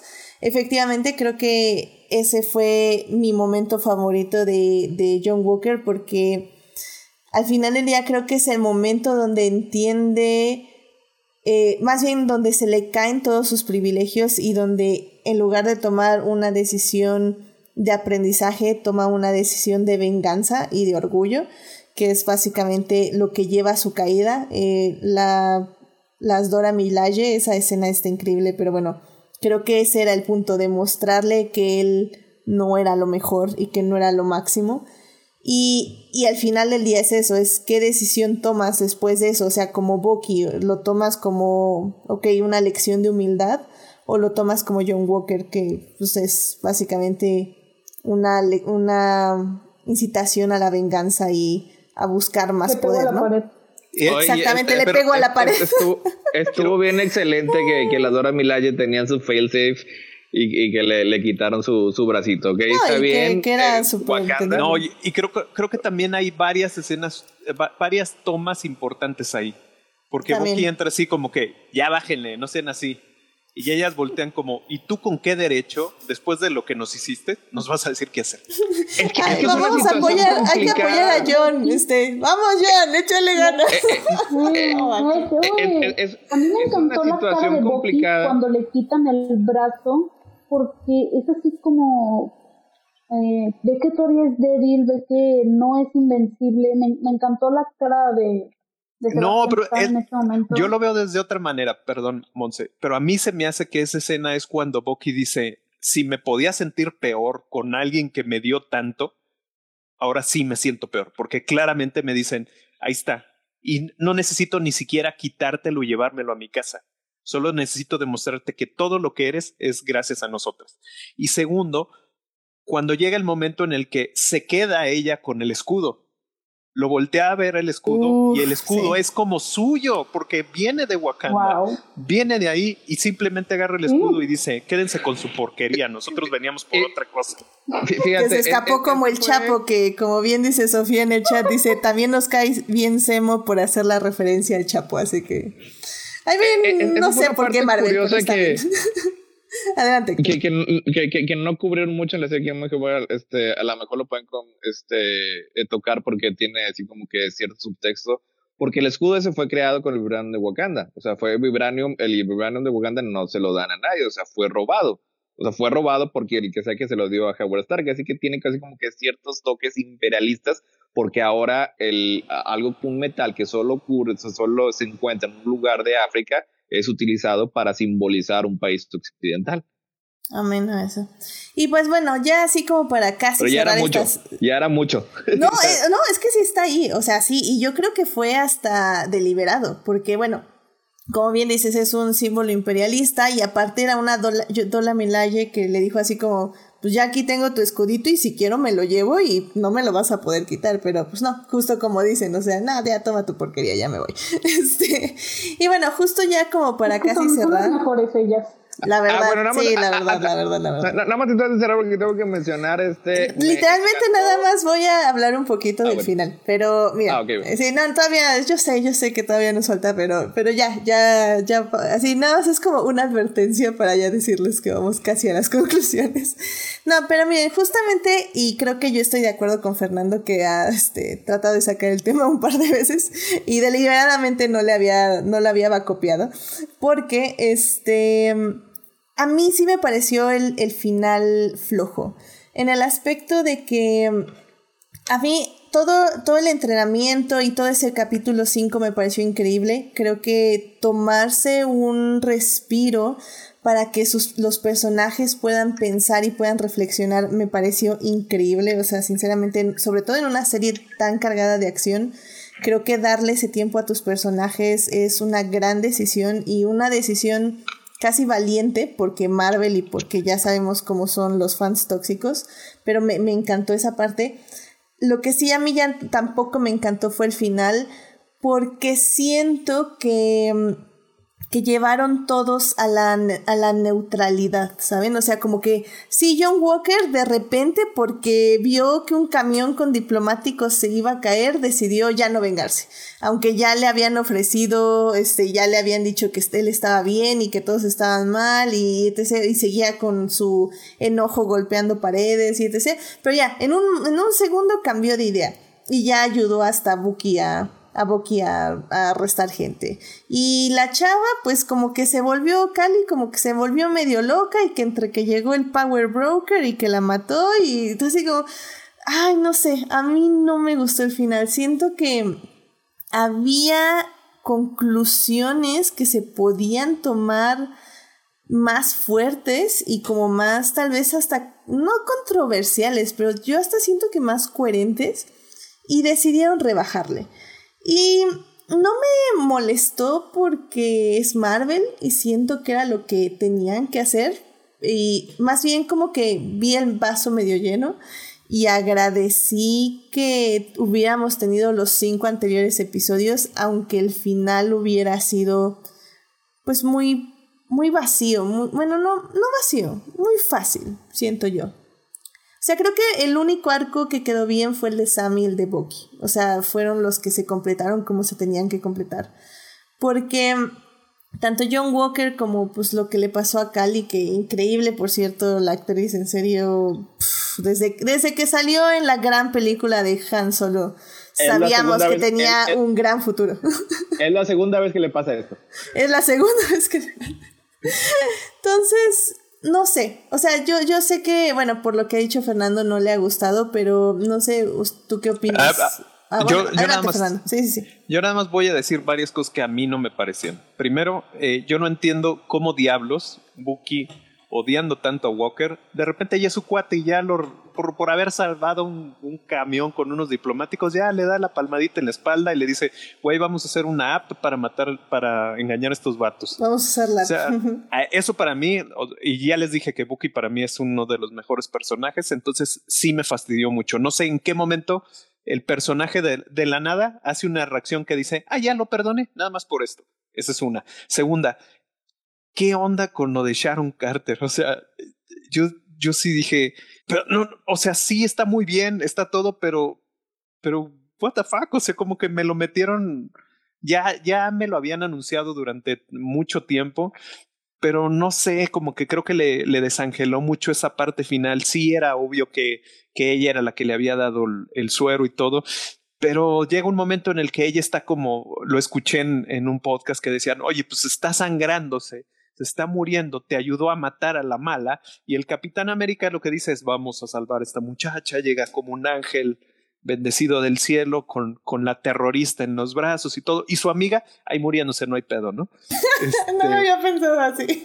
entonces digo, ¿dónde está ese Capitán América que ya era empático, donde dice, donde, donde debió de haber volteado a haber ha dicho a, a, a Sharon, no creas que me estás engañando, porque así como estos yo soy empático y todo, también sé que tú estás haciendo algo mal. O sea, ¿me entiendes? Como que hay ciertos arcos que yo siento que no cierran del todo. Este, mm, creo, a mí me parece que eh, ese cierre de, del arco de Buki era muy fácil. O sea, creo, creo que se debió de haber cerrado de, otra manera, porque sí, ese momento de que va y le dice al papá de, del, del que mató, ¿no? O sea, yo fui y esto, como que dije, eh", y pues ahí debe de haber otro poquito, ¿no? Entiendo que, que es mejor actor y, y, le debieron de haber preparado mejor esa escena. No sé, son, son frustraciones más que, que podrían decirse reclamos legítimos. Y también creo que es ese, esa ton, ese tono buena ondita, porque yo creo que lo de Walker al final, esa re reedición y, y, todo eso no me parece bien. O sea, debió de haber quedado como un tipo gris, como un tipo que está un poco más este, en el problema, porque recordemos que no hablamos mucho de ella, pero recordemos la nueva villana que llegó al, al es, universo eso era, eso era lo que iba a mencionar, o sea, porque adoré a Julia Conté, la contesa Valentina Alegra. Por fin mencionamos a la reina de reinas. Sí, o sea, es, es, por el amor de Dios, podemos hablar había, de que no sé todo en qué momento. Yo también, yeah. porque eran las dos y media de la mañana, grité porque la actriz más galardonada en la historia de la televisión es parte del universo cinematográfico de Marvel. Gracias Kevin Feige, no sé qué he hecho para merecer tanto. Eh, bueno, ya, pues, ya, ya lado mi fangileo. Eh, me gustó mucho todo este discurso que le dan, ¿no? Así como de, eh, pues es que yo soy más de grises, ¿no? O sea, y creo que ya dijeron que va a estar en futuros proyectos y creo que yo la veo como una especie de bueno, como lo hacen los cómics, ¿no? Una Nick Fury que se va, así que como la marea, ¿no? Va para aquí, va para allá. No sé cómo lo ven ustedes. Por, por, ejemplo, o sea, si Nick Fury es eh, gris como que tirándole un poquito al, al blanco, o sea, porque como quiera no está por encima de, de vez en cuando romper un arreglo dos. Eh, la condesa, así como lo mostraron, es, es, gris, pero un poquito más al negro. O sea, lo que pues, todos los fans están, están diciendo está haciendo su versión de, eh, escoge Thunderbolt, Secret Avengers, Dark Avengers, etcétera, etcétera, etcétera. Y ya, ya tiene este, ya tiene a US Agent. Este, también la vamos a ver en, en, Black Widow, que era lo que iba a ser este, su primera aparición. Pero yo también igual, yo no la vi, yo, pero leí el spoiler como a las dos y media de la mañana y dice, ay, no. Ahora, ahora sí no mintieron porque habían dicho, no, una, un actor muy galardonado va a hacer un personaje que no había aparecido. Y ese ya no los había hecho Paul Bettany diciendo que era el mismo. Y dije, ah, no, pero esto sí es cierto, Julia Dreyfus tiene 740 Emmys, es una gran actriz y tiene dos escenas nada más en, en lo que es la serie y derrocha carisma. O sea, quiero ver mucho más de ese personaje. bueno, la verdad fue, fue de, los, de las cosas que dije. Muchísimo más de ella. Yo fue, fue, de las cosas que dije, no tengo idea qué está pasando ahí, pero supongo que lo voy a entender en algún futuro, así que... Pero, pero como, como, como, como, dijo, como, como, dijo Julia ella misma, o sea, nada más con el puro nombre, ¿qué más quieres? Contesa Alegra, Alegra Valentina, Alegra de Fontaine. Eh, no, ¿qué más necesitas? Val, eh, pero no me llames Val. No, no, no. Al, al, al final, este, hasta podría decir que yo lo que porque eso es todo, güey. No, pero no lo hice. eh, pero, pero es, creo, creo que tiene mucha, supongamos, ese es un punto altísimo de la serie. Este, porque creo que la manera en la que entran, la manera que prepararon la sorpresa, la manera en la que está hecha su, su, su escena, porque es cómica, es te, te, quedas así como que, bueno, entonces, ¿qué va a pasar a partir de aquí? Eso, eso está chido. Entonces, por eso yo digo, o sea, mis quejas a lo mejor al final tienen que ver más conmigo que a lo mejor lo que la serie pretendía, ¿no? Sea, no, no puedo pretender, a lo mejor en dos episodios más hubiera sido diferente, pero pues bueno. Y, y, y por ejemplo, también otra cosa, cuando hablamos de aquí de El, el Mandaloriano, a, a él no le gustó, o sea, que se, utilizar esa serie para, como, como, como trailers de, de distintas series. Y yo creo que Marvel lo hace mucho mejor. O sea, porque entre WandaVision y, y esta serie, o sea que hay cinco, seis o siete proyectos nuevos de Marvel que pueden salir con los personajes mostrados y se siente de una manera mucho más natural, orgánica. O sea, no uh -huh. te paran así como que todo un episodio para decirte, mira, este es porque esta persona va a tener su nueva serie. Sea, yo, yo, creo que en el momento que tal vez más se siente es justo con la condesa, pero no molesta porque, se, o sea, realmente sí es una continuación. O sea, ya sabías que, eh, bueno, más bien ya sabíamos que John Walker no iba a ser Capitán América. Entonces, evidentemente tenía que hacer algo con esa energía y ese personaje tenía que hacer algo. Entonces, que llegue esta persona y lo contrate, pues sí, es, es un easter egg, pero también funciona para las personas que no sabemos absolutamente nada y que sabemos que va a continuar. Entonces ya cuando te lo introducen como el US Agent, dices, ah, órale, quién sabe qué será eso, pero oh, qué interesante. Así, ¿no? así estamos, sí, todo lo dijimos antes, este, es que el mundo necesita un Capitán América, necesita un, y todo como así como el meme de DiCaprio, US Agent, así en la tele. Necesitas un US Agent, un US Agent, si lo dice. Sí, sí, sí. Y bueno, en el chat rápidamente nos dice Uriel Botello, saludos a Uriel, dice... No sé quién sea, pero bueno. ejemplifique sus comentarios, cómo hubieras preferido que acabara. Bueno, a ver, ahorita decimos eso. Y también puso hashtag qué episodio vio este vato. Este, creo que está en desacuerdo con Fernando y conmigo. Y bueno, este, Jimena está en el chat. Hola Jimena. Hola, Jimena. dice, creo que si alguien sabe de segundas oportunidades es Bucky. No creo que haya perdonado a Walker, pero sí lo ve hacer el intento de ser mejor persona. Puede hacer team up si el momento lo requiere. En ese aspecto estoy de acuerdo. Creo que Bucky al final, o sea, sí vio que Walker fue, intentó salvar a esta gente y que pues básicamente sí lo derrotaron. Entonces, en ese aspecto yo no cuestiono a Bucky. Eh, yo más bien justo como dije, cuestiono el antes, o sea, cuestiono que Walker decidiera rescatar el camión. Eso es lo que yo cuestiono. Ya las consecuencias de que él rescate al camión, pues sí, es que va a ser team up con Bucky y que luego más o menos lo van a perdonar y que y luego que está ya viendo a Sam dar su discurso y él dice, wow, así es como suena una persona chida, ok, eso está bien. Entonces creo que eso está bien, o sea, ahora sí que la consecuencia de su decisión es esa y creo que actúa acorde. Más bien mi pregunta es por qué decide de pronto salvar el camión, ¿saben? Creo que no, no, no iba como ese papel. De, creo que es su momento de, en el que tiene que decidir si ser el villano o ser héroe. Sí, y lo entiendo, entiendo que decide ser el héroe. Creo que al menos conscientemente Walker nunca quiso ser villano. eh, estamos en que cuando comete este asesinato es porque, no lo, obviamente no lo estoy justificando de una vez, aclaro, se dejó llevar, ¿no? Eh, volvemos a lo mismo, no es un Steve Rogers que, se, que va a decir el lenguaje y todo esto. Es alguien que, hey, mataste a mi mejor amigo, eh, vamos a estar nosotros mismos, honestamente, quién sabe cómo reaccionaríamos ante este tipo de cosas, ¿no? Y es que si es ahí. Este es su momento. ¿Sí? Ah, bueno, yo digo, o sea, él conscientemente, así de que diga, es que yo quiero ser malo en ningún momento. Yo insisto, él quería ser bueno, él quería ser un héroe, pero por más que se esforzara, no podía, no le salían las cosas, se convirtió en un hombre frustrado. Aquí, en el último capítulo, ve la oportunidad de ser héroe y la aprovecha. Dice, es mi momento. Así es como lo, lo vemos, y es como lo hemos discutido. O sea, no es una mala persona, es una persona que no estaba a la altura de las circunstancias.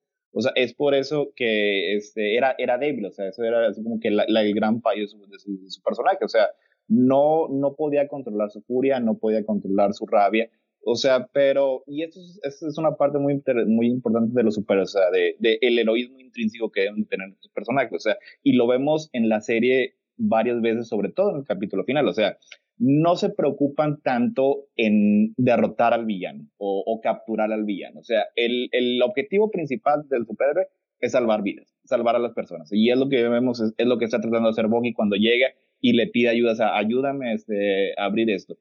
Y al estar en contacto con eso, o sea, con, con el verdadero este, heroísmo, el verdadero altruismo, el sacrificio, o sea, vemos que llega a una disyuntiva. Y esa parte me gustó mucho, o sea, porque se ve bien claro, o sea, está así como que en un cruce de caminos, o sea, voy y la detengo y no me importa que se mueran las personas y eso es lo que él quiere, o sea, es, es como que ahí se está, se está dejando llevar por su debilidad, o sea, su duda, o sea, eso es lo que lo haría la misma persona que había sido hasta ahora pero ve la oportunidad de cambiar, ve la oportunidad de crecer y estar a la altura, ahora sí, del símbolo que está aportando, de estar a la altura del personaje que tanto respeta un y que tanto respeta Falco.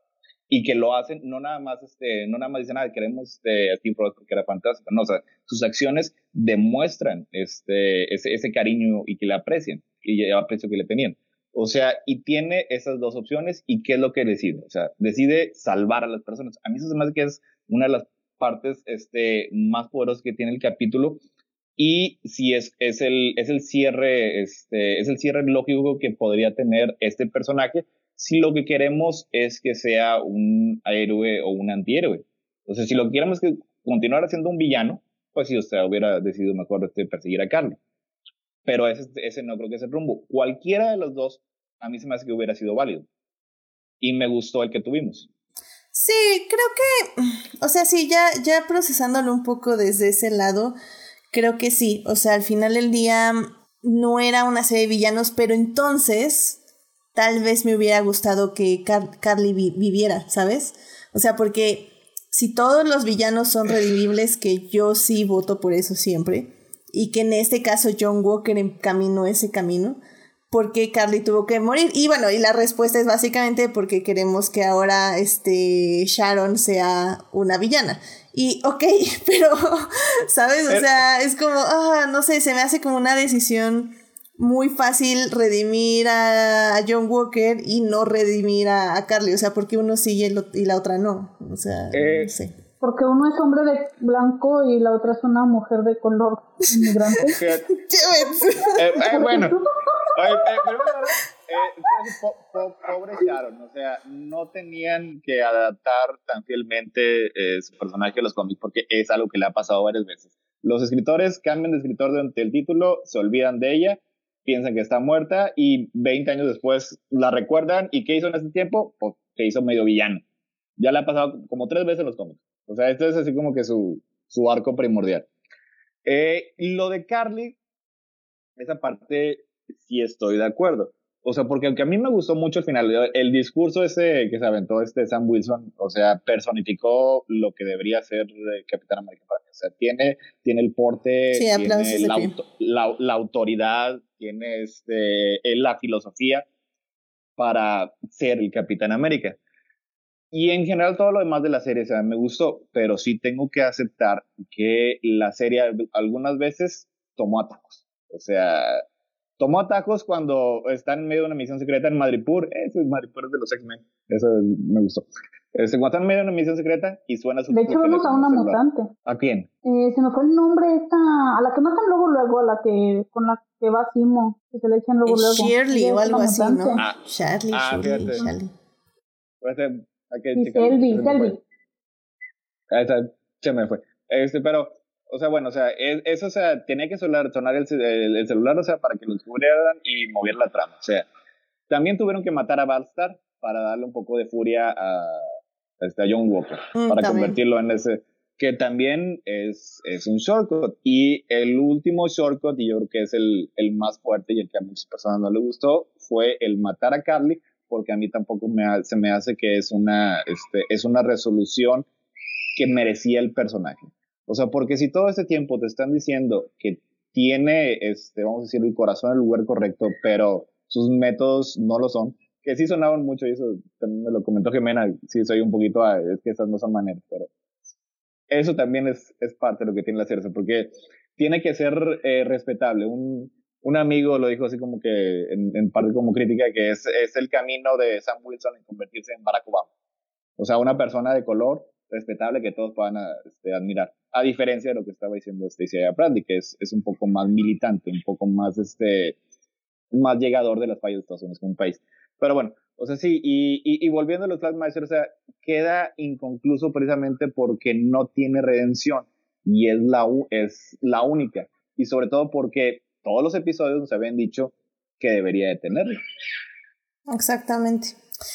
Ay, pues bueno, pues bien, vámonos ya a la tercera parte rapidísimo para eh, hablar un poco de lo que viene de Marvel y ya nuestras conclusiones. Este, pero, wow, voy a mutear tantito tu micrófono. bueno, creo que ya, estamos. Este, pero bueno, sí, vámonos a la tercera parte para ya eh, tener como estas conclusiones y pues para, para ver qué sigue en el universo Marvel.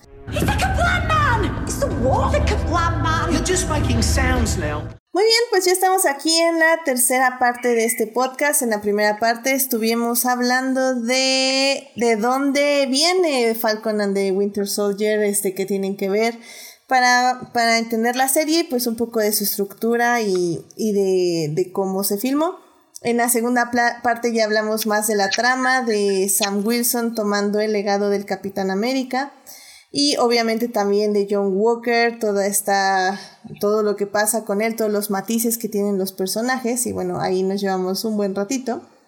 Y bueno, pues ya ahorita, eh, antes de dar nuestras conclusiones, pues obviamente creo que lo que sigue en Marvel va a estar como muy, muy interesante. De hecho, hoy sacaron ya sus proyectos hasta el 2023 en películas, no en televisión.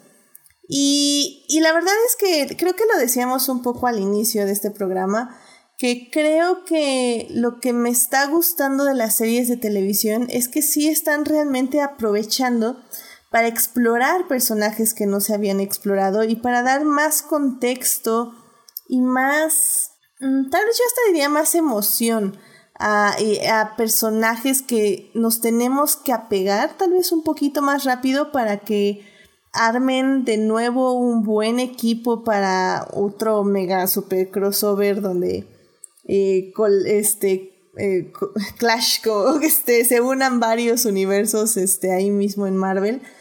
Y, y, creo que eso está padre y eso está interesante. Y bueno, pues ya este año por fin vamos a tener los estrenos de Black Widow. Vamos uh. a tener. Uh. Eternals. Eternals Shang-Chi. Ajá. Legend of the Ten Rings. Y Spider-Man. También Spider-Man. Pero ese es el próximo año, ¿no?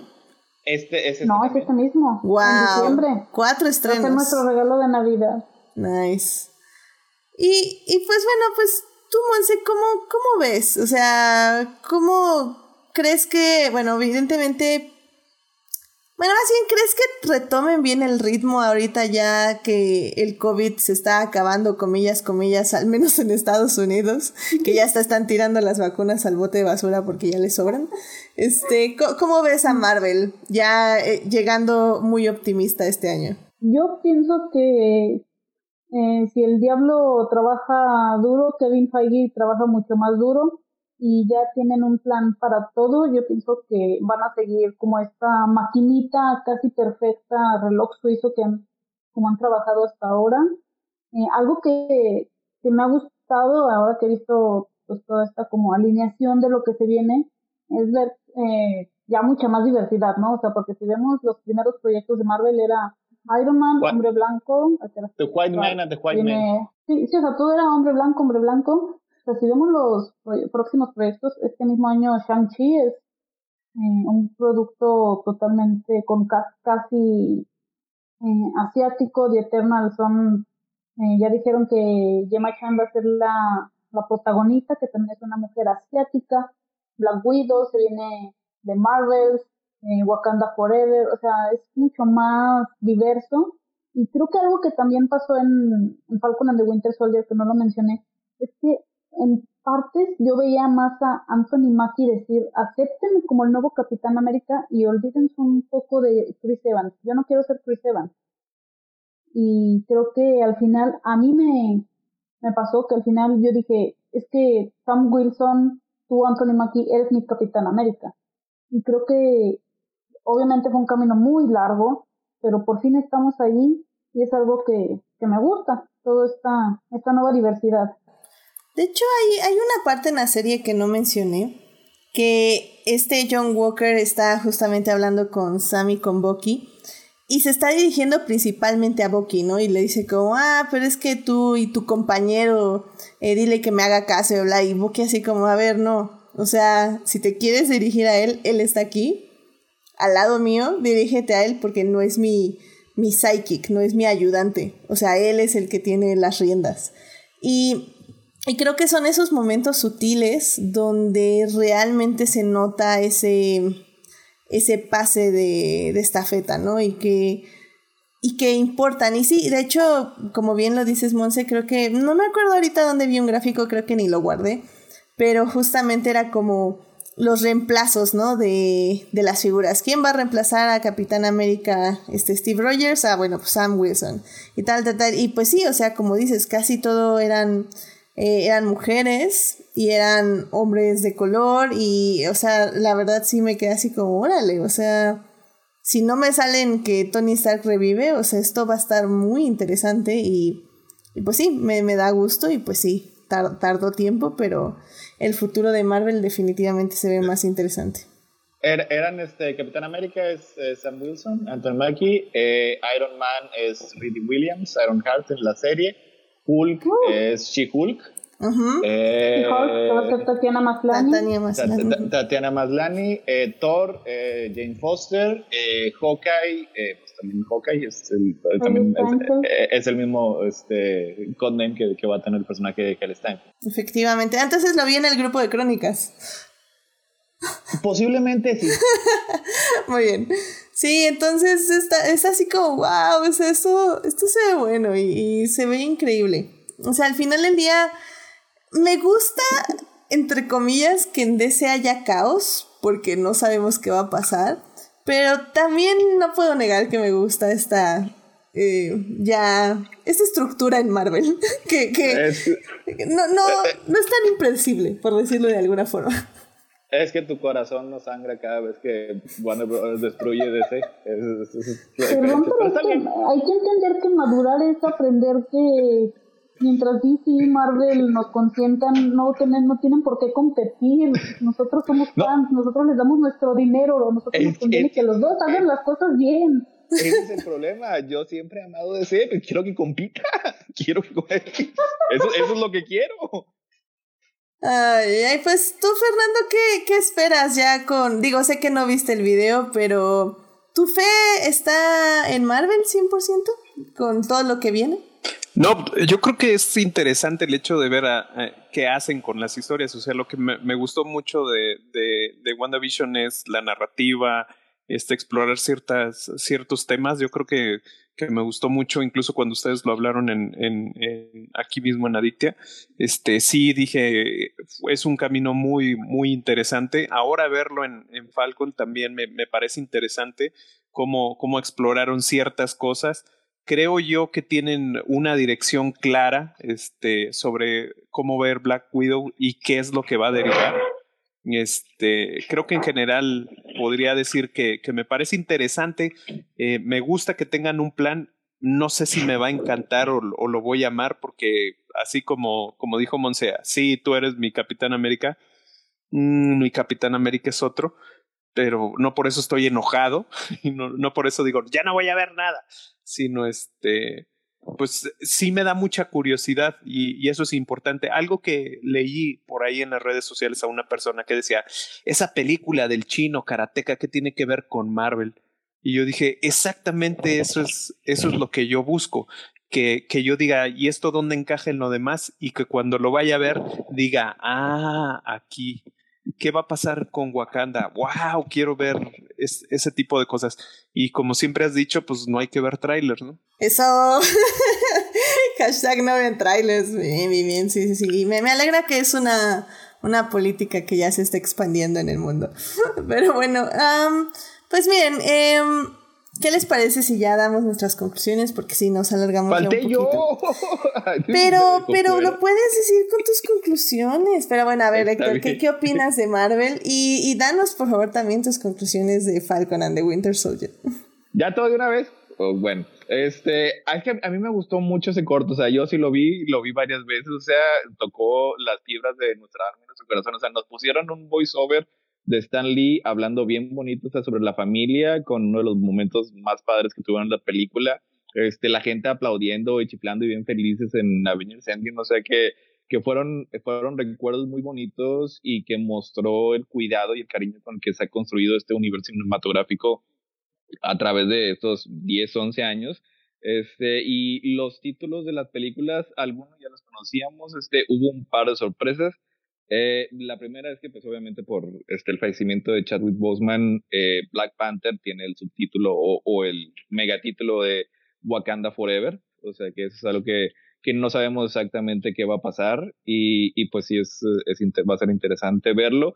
Y a mí algo que me gustó muchísimo es que le dieron el, el título a la, segunda a la segunda película de Capitana Marvel, The Marvels, o sea, porque es algo que a mí me ha encantado mucho, o sea, que, que quiero ver en pantalla lo que son estas tres generaciones de, de superhéroes, superheroínas, o sea, vamos a tener a Carol Danvers, y vamos a tener también este, a Mónica Rambeau, y vamos a tener también a Kamala Khan, O sea, las tres juntas en la pantalla siendo bien fantásticas y maravillosas es algo que tengo muchas, muchas ganas de ver y yo le tengo la fe 100% a Kevin Feige y a su control del universo Marvel. O sea, hasta ahora yo creo que no me ha decepcionado, o sea, no me ha decepcionado en planeación, no me ha decepcionado en, en lo que ha escogido para, para los proyectos, sobre todo después de que ya obtuvo el, el control absoluto de Marvel a partir de, de Civil War, así que ahí voy a estar pegado. O sea, me gusta mucho este cómo traslada el letos, patos, vatos, gatos de, de los cómics a, la pantalla, tanto en cine como en televisión. Sí, a ver, te, te voy a interrumpir tantito porque este, justamente Jimena dice, eh, lo único que siento con los anuncios nuevos, los anuncios de nuevas series y películas es que pueden ser intimidantes para el público nuevo. La idea de que el universo Marvel sigue construyéndose cada vez más vasto implica que el público quiere iniciarse que quiere iniciarse en el MCU tiene un largo camino por recorrer. Em, estoy completamente de acuerdo, Jimena. Creo que eh, tiene que haber más series y películas que no tengan forzosamente un contexto que tengas que revisar. Creo que, por ejemplo, WandaVision puede ser algo por el estilo. O sea, creo que puedes iniciar WandaVision sin tener un gran conocimiento del MCU al contrario de Falcon and the Winter Soldier, que como decíamos, ahí sí tienes que haber visto sí o sí la trilogía de Capitán América y al menos las últimas dos de los Avengers. Y, y creo que en el caso, por ejemplo, de Black Widow no va a ser necesario porque pues es una precuela. En el caso de los Eternals ya no va a ser necesario también, o no tan necesario. Y en el caso de Shang-Chi también no va a ser necesario. Entonces, creo que sí están conscientes de ello y, por eso hay ciertas películas que tienen esa, em, ese objetivo de iniciar nuevas generaciones y que no necesariamente tienes que regresarte, pero que sí van a seguir haciendo productos que sí sigan apelando al público que ha estado pendiente estos últimos 15 años de, de todas las películas. Entonces creo que como que tratan de mantener un balance incluso en los proyectos más este, pesados, o sea, porque yo creo que puedes ver este, eh, Infinity War y Endgame tal vez sin haber visto todas las películas, sin haber visto las veintitantas películas, sí haber, vamos a haber visto unas seis o siete para que de perdido tengas una idea, pero se, también se enfocan en darle una recompensa a los fans que sí ven todo. O sea, es un balance muy difícil de mantener. Completamente de acuerdo. Entonces, mira, em, pues bueno, vamos entonces ya a las conclusiones. Em, Fernando, ¿a ti qué una última conclusión que te guste decir, que gustes decir, perdón, de Falcon and the Winter Soldier? Eh, creo que, que, es interesante, aborda temas interesantes en el sentido de, de, de lo que sufre un, un, una persona negra en, en, en el contexto histórico de, de Norteamérica me parece interesante ver cómo trabajas el dolor, la culpa, el no entender cuándo eres suficientemente valioso, este, si, si eres, si tienes un, un lugar en este mundo, cuál, cuál es. Creo que, que, que todo eso lo explora muy bien. Y como mi conclusión también quiero decir que por ahí salió una historia acerca de, del creador, bueno, no el creador, el que realmente le dio como más profundidad al personaje de Winter Soldier que es Seth Brubaker, este, donde claramente lo entrevistaron para saber qué, qué, pensaba acerca de todo esto y él decía, a mí pues yo ni siquiera estaba viendo la serie, este, a mí me pagan nada por, por usar mi personaje y simplemente creo que, que Marvel debería ser un poco más agradecido con, con, con, la gente que les está dando suficiente material para, para salir adelante.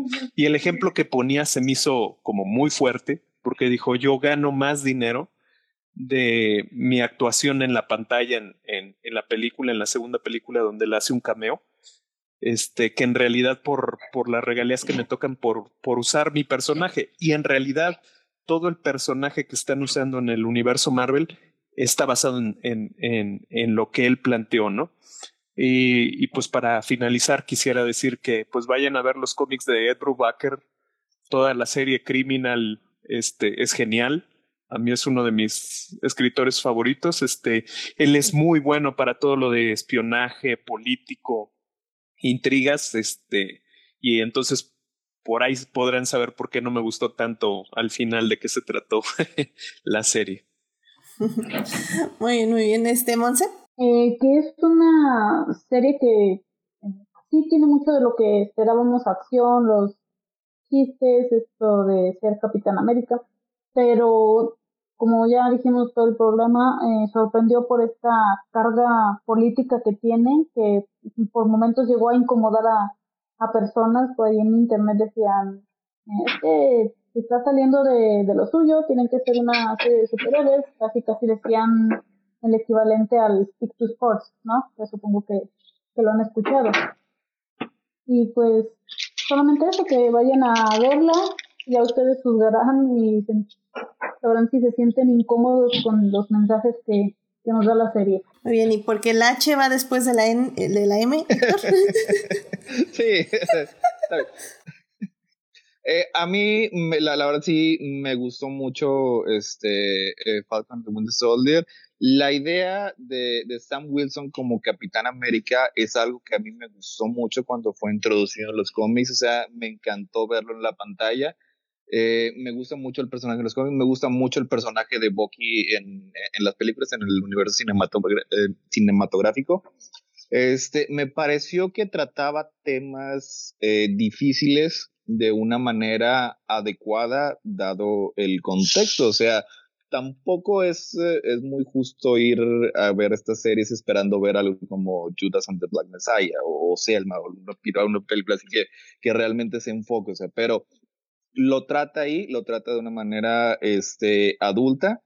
Y si acaso yo la, la crítica que, que, le puedo hacer a la serie es que trató de abarcar demasiado, o sea, porque tenemos el arco de los dos personajes principales, tenemos a John Walker, tenemos este, a los Flag Smasher, tenemos este, a, la Contesa también que ahí aparece ahí, los wakandianos, las wakandianas, este, Baron Zemo, y, y yo creo que parte de las críticas al final del episodio final es porque a lo mejor no logra mezclar todo esto de una manera temáticamente 100% coherente, o sea, pero eso también ya más o menos lo esperaba, así que enfocándome en lo que yo esperaba más ver, más, este, ver de, esta serie, que es eh, que Sam Wilson se convirtiera en Capitán América y que Bucky lograra dejar atrás su pasado y dejar de ser The Winter Soldier, eso sí le doy este el 10 de 10. O sea, me gustó mucho, Marvel me sigue gustando y pues nos vemos en Loki. Excelente, sí.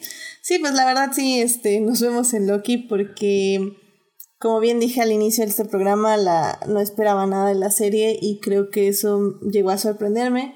Como bien dijo Héctor y como dijimos todo el programa, este sí tiene muchas cositas, pero eh, sinceramente yo me quedo más con estas dos series que con todas las películas que he visto de Marvel porque, pues sí, me gusta mucho más que desarrollen personajes y, y creo que afortunadamente se están tomando el tiempo de hacerlo en estas series y aparte se están llevando los capítulos justos, no les están dando más y no les están dando menos. Creo que este seis capítulos fue fue un muy buen número. Tal vez le hubiera dado uno más como para cerrar mejor el final, pero bueno, eh, creo que estuvo bien. O sea, seis capítulos estuvieron bien.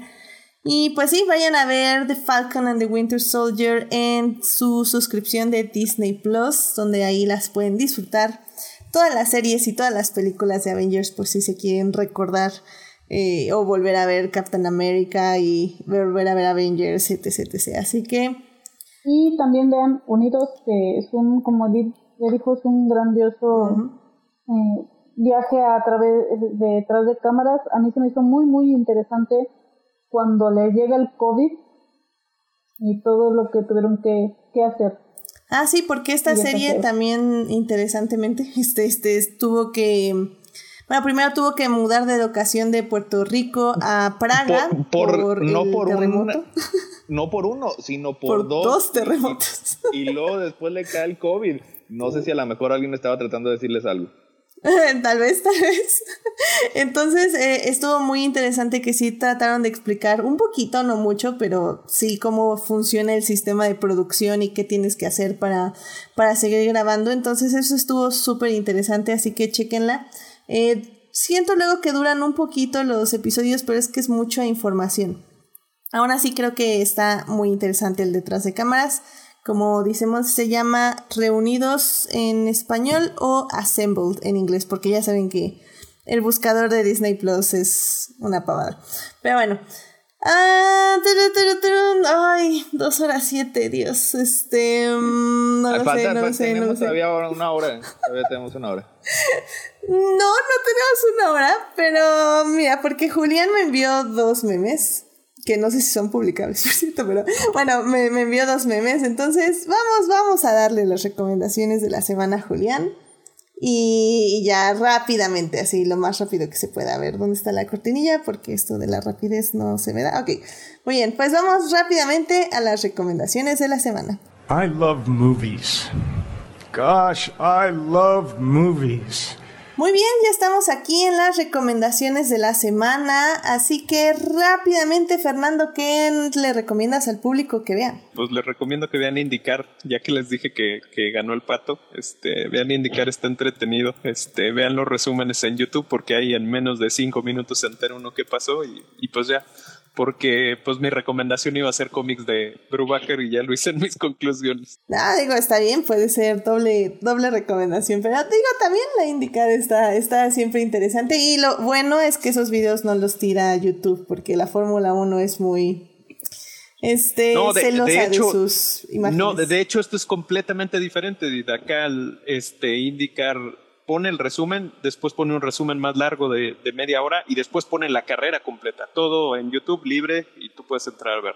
Qué bueno. Entonces, este, la gente supongamos que dice yo, pues yo no la vi, la puede ver ahí. ¿Cuándo este aprenderá la fórmula? ¿Cuándo y, y, hablando de eso que dijiste de recomendaciones, eh, hay un hay un webcomic que se llama Friday de, de Ed Brubaker que está en la modalidad esa de paga lo que tú quieras por él. O sea, lo puedes descargar completamente gratis y lo puedes ver, no hay ningún problema. Y está haciendo mancuerna con, con eh, Martín, que es, que, es un tipo español que, que, ilustra bastante bien. Este, está interesante. Si le quieren enterar algo diferente de, de Ed Brubaker, eh, eso está, está interesante. Perfecto, muy bien. Friday de Friday. Friday. Friday sí, se, se encuentra en un sitio que se llama Panel Syndicate que es como quien dice la modalidad de páguele directamente a los creadores. De hecho, cuando tú depositas, le depositas a uno de ellos y entonces sabes que las ganancias van directamente a, los creadores. Excelente.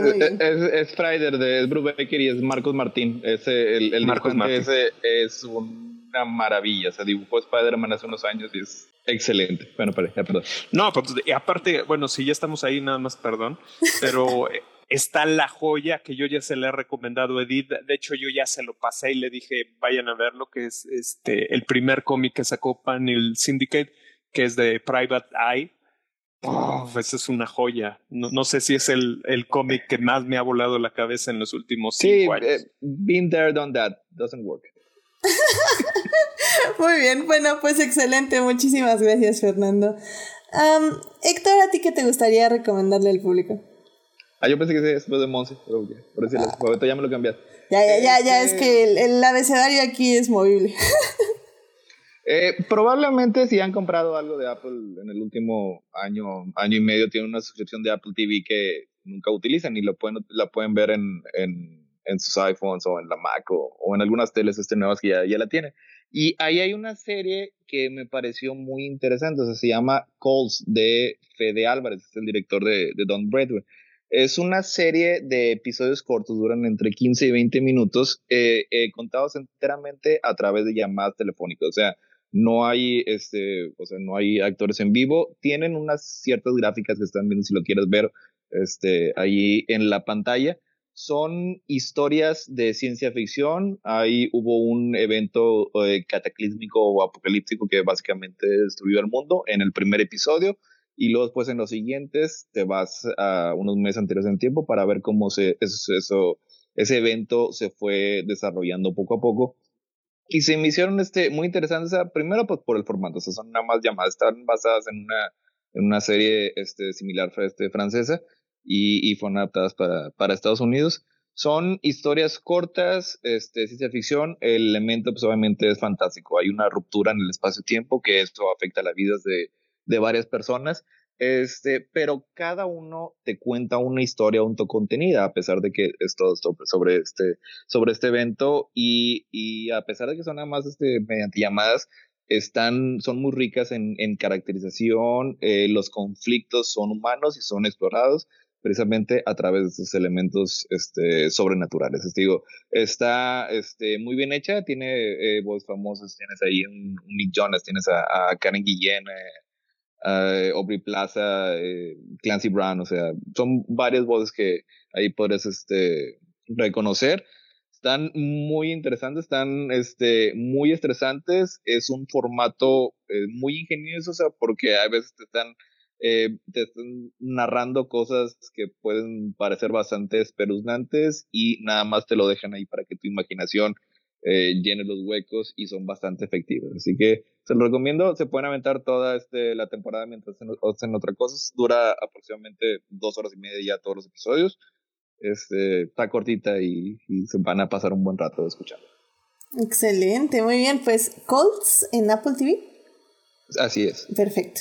Muy bien, Monse, ¿a ti qué te gustaría recomendarle al público? Eh, bueno, sí, son como yo y no se quieren asustar con Colts. Pueden ir a ver la grandiosísima serie que está transmitiendo en este momento Disney Plus, que es eh, The Mighty Dogs Game Changers no sé si hayan visto estas películas de, de los noventas de, The Mighty Dogs, de hockey, si las hayan visto. Eh, revivieron la, bueno, más bien hicieron una serie nueva y es una chulada, la verdad, si vieron las películas y les gustaron, eh, esta serie les va, les va a encantar. excelente, excelente. Bueno, pues este, The Mighty Talks en Disney Plus.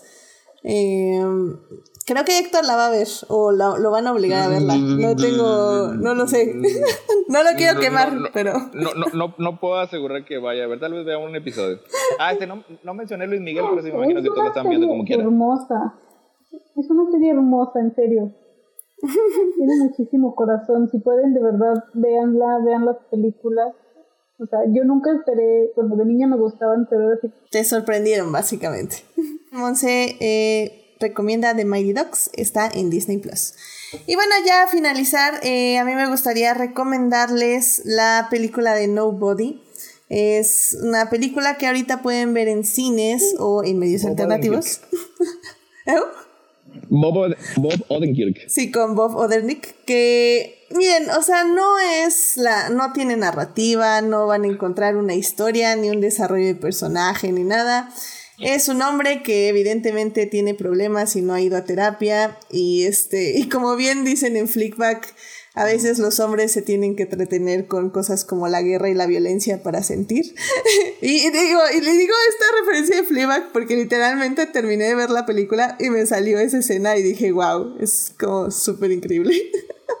Pero bueno, está muy buena, o sea, es literalmente Bob Odernick eh, golpeando gente, matando rusos y, y, volándoles la cabeza y clavándoles Necesito cuchillos. crossover con John Wick. Sí, ajá, o sea, es, es eso. Y, y, lo hace súper bien, maneja un humor negro súper interesante y las escenas de acción están muy divertidas. Bueno, más bien, el humor negro está muy divertida, muy divertido y las escenas de acción están muy interesantes, tienen una gran coreografía. Así que creo que si van a ir al cine es está muy padre para disfrutarla en pantalla grande, sinceramente.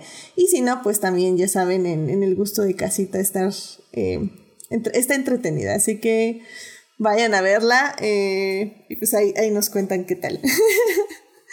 Pero bueno, pues ya con esto por fin llegamos al final de este programa.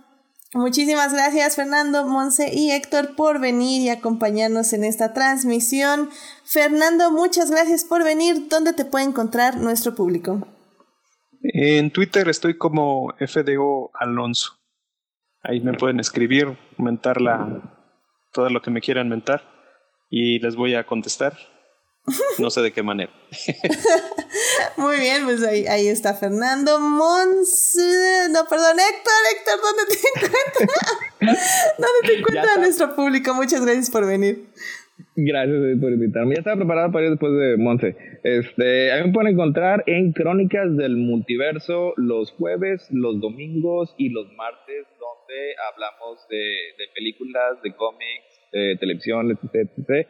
Eh, a veces de comida, fútbol eh, y, y, Luis Miguel próximamente. Este, el jueves, este jueves vamos a hablar eh, también de, eh, de Falcon de Winter Soldier. Vamos a acabar nuestro comentario de los últimos dos episodios, por si alguien aquí se quiere dar una vuelta, ahí bienvenidos. Este, el domingo vamos a hablar de, continuamos de, con Caballeros del Zodiaco y el martes tenemos videojuegos con GameCube. O sea, tenemos eh, nuestra página en crónicasdelmultiverso.com y estamos disponibles en, en YouTube y en Twitch en vivo y en audio en Spotify, iTunes, etc. Excelente, muy bien, muy bien. Monse, muchísimas gracias por venir. ¿Dónde te puede encontrar nuestro público? Muchísimas gracias por la invitación, como siempre. A mí me encuentran en Twitter como arroba G, donde obviamente siempre voy a estar peleando de todo, aunque ni siquiera sepa de qué estoy hablando. Como en Crónica del Multiverso. excelente, excelente. Y bueno, pues ya saben, a mí me encuentran en HT Idea, donde cada vez hablo menos de Star Wars y hablo más de Lewis Hamilton, este máximo ganador de la Fórmula 1. Increíble persona. Este, de hecho, mañana es, en unos minutos, en cinco minutos específicamente, ya es May the 4 la verdad es que iba a bloquear básicamente todo lo que se publicara de este evento de Star Wars, pero eh, los artistas Reylos van a estar publicando mucho arte, así que mañana hay spam de Reylo en mi Twitter. y mañana se estrena, ¿no? The Bad Batch. Y se estrena The Bad Batch, así que vamos a también. Sí, también anunciaron un corto de Maggie Simpson. Ok. Ah, sí. sí. Lo anunciaron de The Force Awakens from her nap, algo así. sí, The Force Awakens from her nap, sí, es de los Simpsons. Ok, También ok. Va a estar ahí. Bueno, pues ya saben, va a haber muchos anuncios ahí. De, de, hecho, hay artes nuevas en Disney Plus de todas las películas de Star Wars, también por si las quieren ver, de artistas que, que les pidieron que hicieran eh, diseños de cada película. Entonces, también hay unas bastante bonitas. Entonces, pues, vas a ver, hay, hay varios eventos ahí en Disney que aunque nos odien, pues al parecer quieren hacer como dos o tres cosas buenas en esta vida, no sé, uh, whatever. Y, y, y yo, yo, no, yo, no, celebro May the Fourth, pero los otros me hacen ver como viejito irritante, así que bueno, ahora sí lo celebro. Bien, voy, voy, a compartir Rey, lo que es lo que no le gusta a Disney, así que eso, eso es lo que voy a hacer este May the Fourth. Recordarles que seguimos aquí esperando a Ben Solo, que obviamente está vivo en el mundo entre los mundos, pero bueno. En 20 años, Edith. En 20 años. En 20 años. Adam Driver, por favor, di que sí. Pero no, bueno. Dice, Adam Driver dice que nada más él se ve, eh, las únicas películas del que ve son las de Star Wars. Ya ves. Ojalá, ojalá sí. Ojalá regrese Ryan Johnson, lo convenza y lo reviva. Y sí, sí, sí. En 20 años, en 20 años. La espera va a ser larga, pero vamos a estar ahí. En, en 20 años así las personas se van a emocionar cuando prende su sable y regrese así Ren, así como cuando con Luke Skywalker. Así va, así va a pasar eventualmente. Esperemos que con más justificación narrativa, pero sí, ok. pero Muy bonito. Ay, y bueno, y recuerden que también me encuentran a veces en los crossovers de podcast aquí con Héctor en Crónicas del Multiverso, donde voy a cuando hablar de lo que no hablo. Sí, cuando... Lo cuando no te... lo que no, no, te dejan hablar en Adicta Visual. Lo que no me dejan hablar en Adicta Visual, que en esta ocasión fue que la semana pasada fui a hablar de los Óscares, porque aquí no hablamos lo suficiente. bueno, no, de hecho sí hablé de varias pelis que no hemos hablado aquí en Adictia, así que... Y logramos pues hablar de ocho películas. Increíble, fue toda una, una hazaña, la verdad. Pero bueno, pues pásenle, ya saben, también a Crónicas a escuchar por allá. Y bueno, pues muchísimas gracias a quienes nos acompañaron en vivo. Eh, estuvo aquí Sofía Sánchez, también estuvo Uriel Botello y estuvo Jimena. Muchísimas gracias por acompañarnos ahí en YouTube. Y pues ya saben, en Twitch estuvo el buen Julián García que dice que es 3 de mayo del 2021 y Amy Adams no ha ganado un Oscar. Así que, pues así. Así es la vida, así es la vida a veces. Y, yo, y Justice League le hizo un setback un par de años más. I'm sorry, pero es que... Ah, se recupera, se recupera. Pero bueno, em, igual, bueno, gracias a Julián por todos los memes. Y pues bueno, Team Diferidos, también muchas gracias a quienes nos oyen durante la semana en Heartis, Spotify, Google Podcast y en iTunes. Este programa estará disponible ahí a partir del miércoles en la mañana. Pasen a comentar al canal de YouTube si les gustó Falcon and the Winter Soldier y díganos qué, qué piensan de ese final, yay or nay, porque al parecer esa fue, ese fue el debate en este programa. no se les olvide también seguir este podcast en Facebook, en Instagram como Adictia-Visual para leer reseñas de películas, series, ver los reels y también los lives que estamos haciendo ahí en Instagram. De hecho, este domingo Estuve hablando con Rodrigo Puente, que es un fotógrafo de cine. Eh, estuvimos hablando de las nominadas a Mejor Película de Fotografía y básicamente opinamos muy diferente acerca de, todas las nominadas, así que vayan a escuchar ahí nuestra eh, discusión que se alargó un poquito, pero está, estuvo muy interesante y muy divertida, así que vayan a Instagram a escuchar el live del el domingo. Y bueno, suscríbanse también al canal de YouTube y Twitch para que les avise cuando estemos en vivo. Eh, saludos a Juan Pablo Nevado, a Jesús Alfredo, a Joyce, a Jessica y a Taco de Lechuga, que nos acompañan en redes todos los días. Muchísimas gracias. Y bueno, pues la próxima semana... Eh, sé que en la imagen dice que no sabemos de qué vamos a hablar, Pero lo más probable es que estemos hablando de Shadow and Bone, esta nueva serie de Netflix. Em, un poco estamos viendo el quórum que tal vez sí se va a hacer. Entonces, a ver qué pasa ahí. Pero bueno, si quieren chequen la serie, son ocho episodios. La verdad es que se pasan bastante rapidito. Eh, pero bueno, de todas formas vamos a estar hablando de esa serie el próximo lunes, probablemente. Les confirmamos, pero eh, dicen las posibilidades que sí. Así que bueno. Eh, pues cuídense mucho, por favor. Este, si salen, usen cubrebocas y pues de preferencia sigan en casa o si, si van a ir al cine, por ejemplo, tomen todas las precauciones necesarias. Muchísimas gracias, cuídense, gracias por venir, Héctor, Monse y Fernando. Nos estamos escuchando. Bye bye. Muchas gracias. Bye bye. Bye. Hasta luego.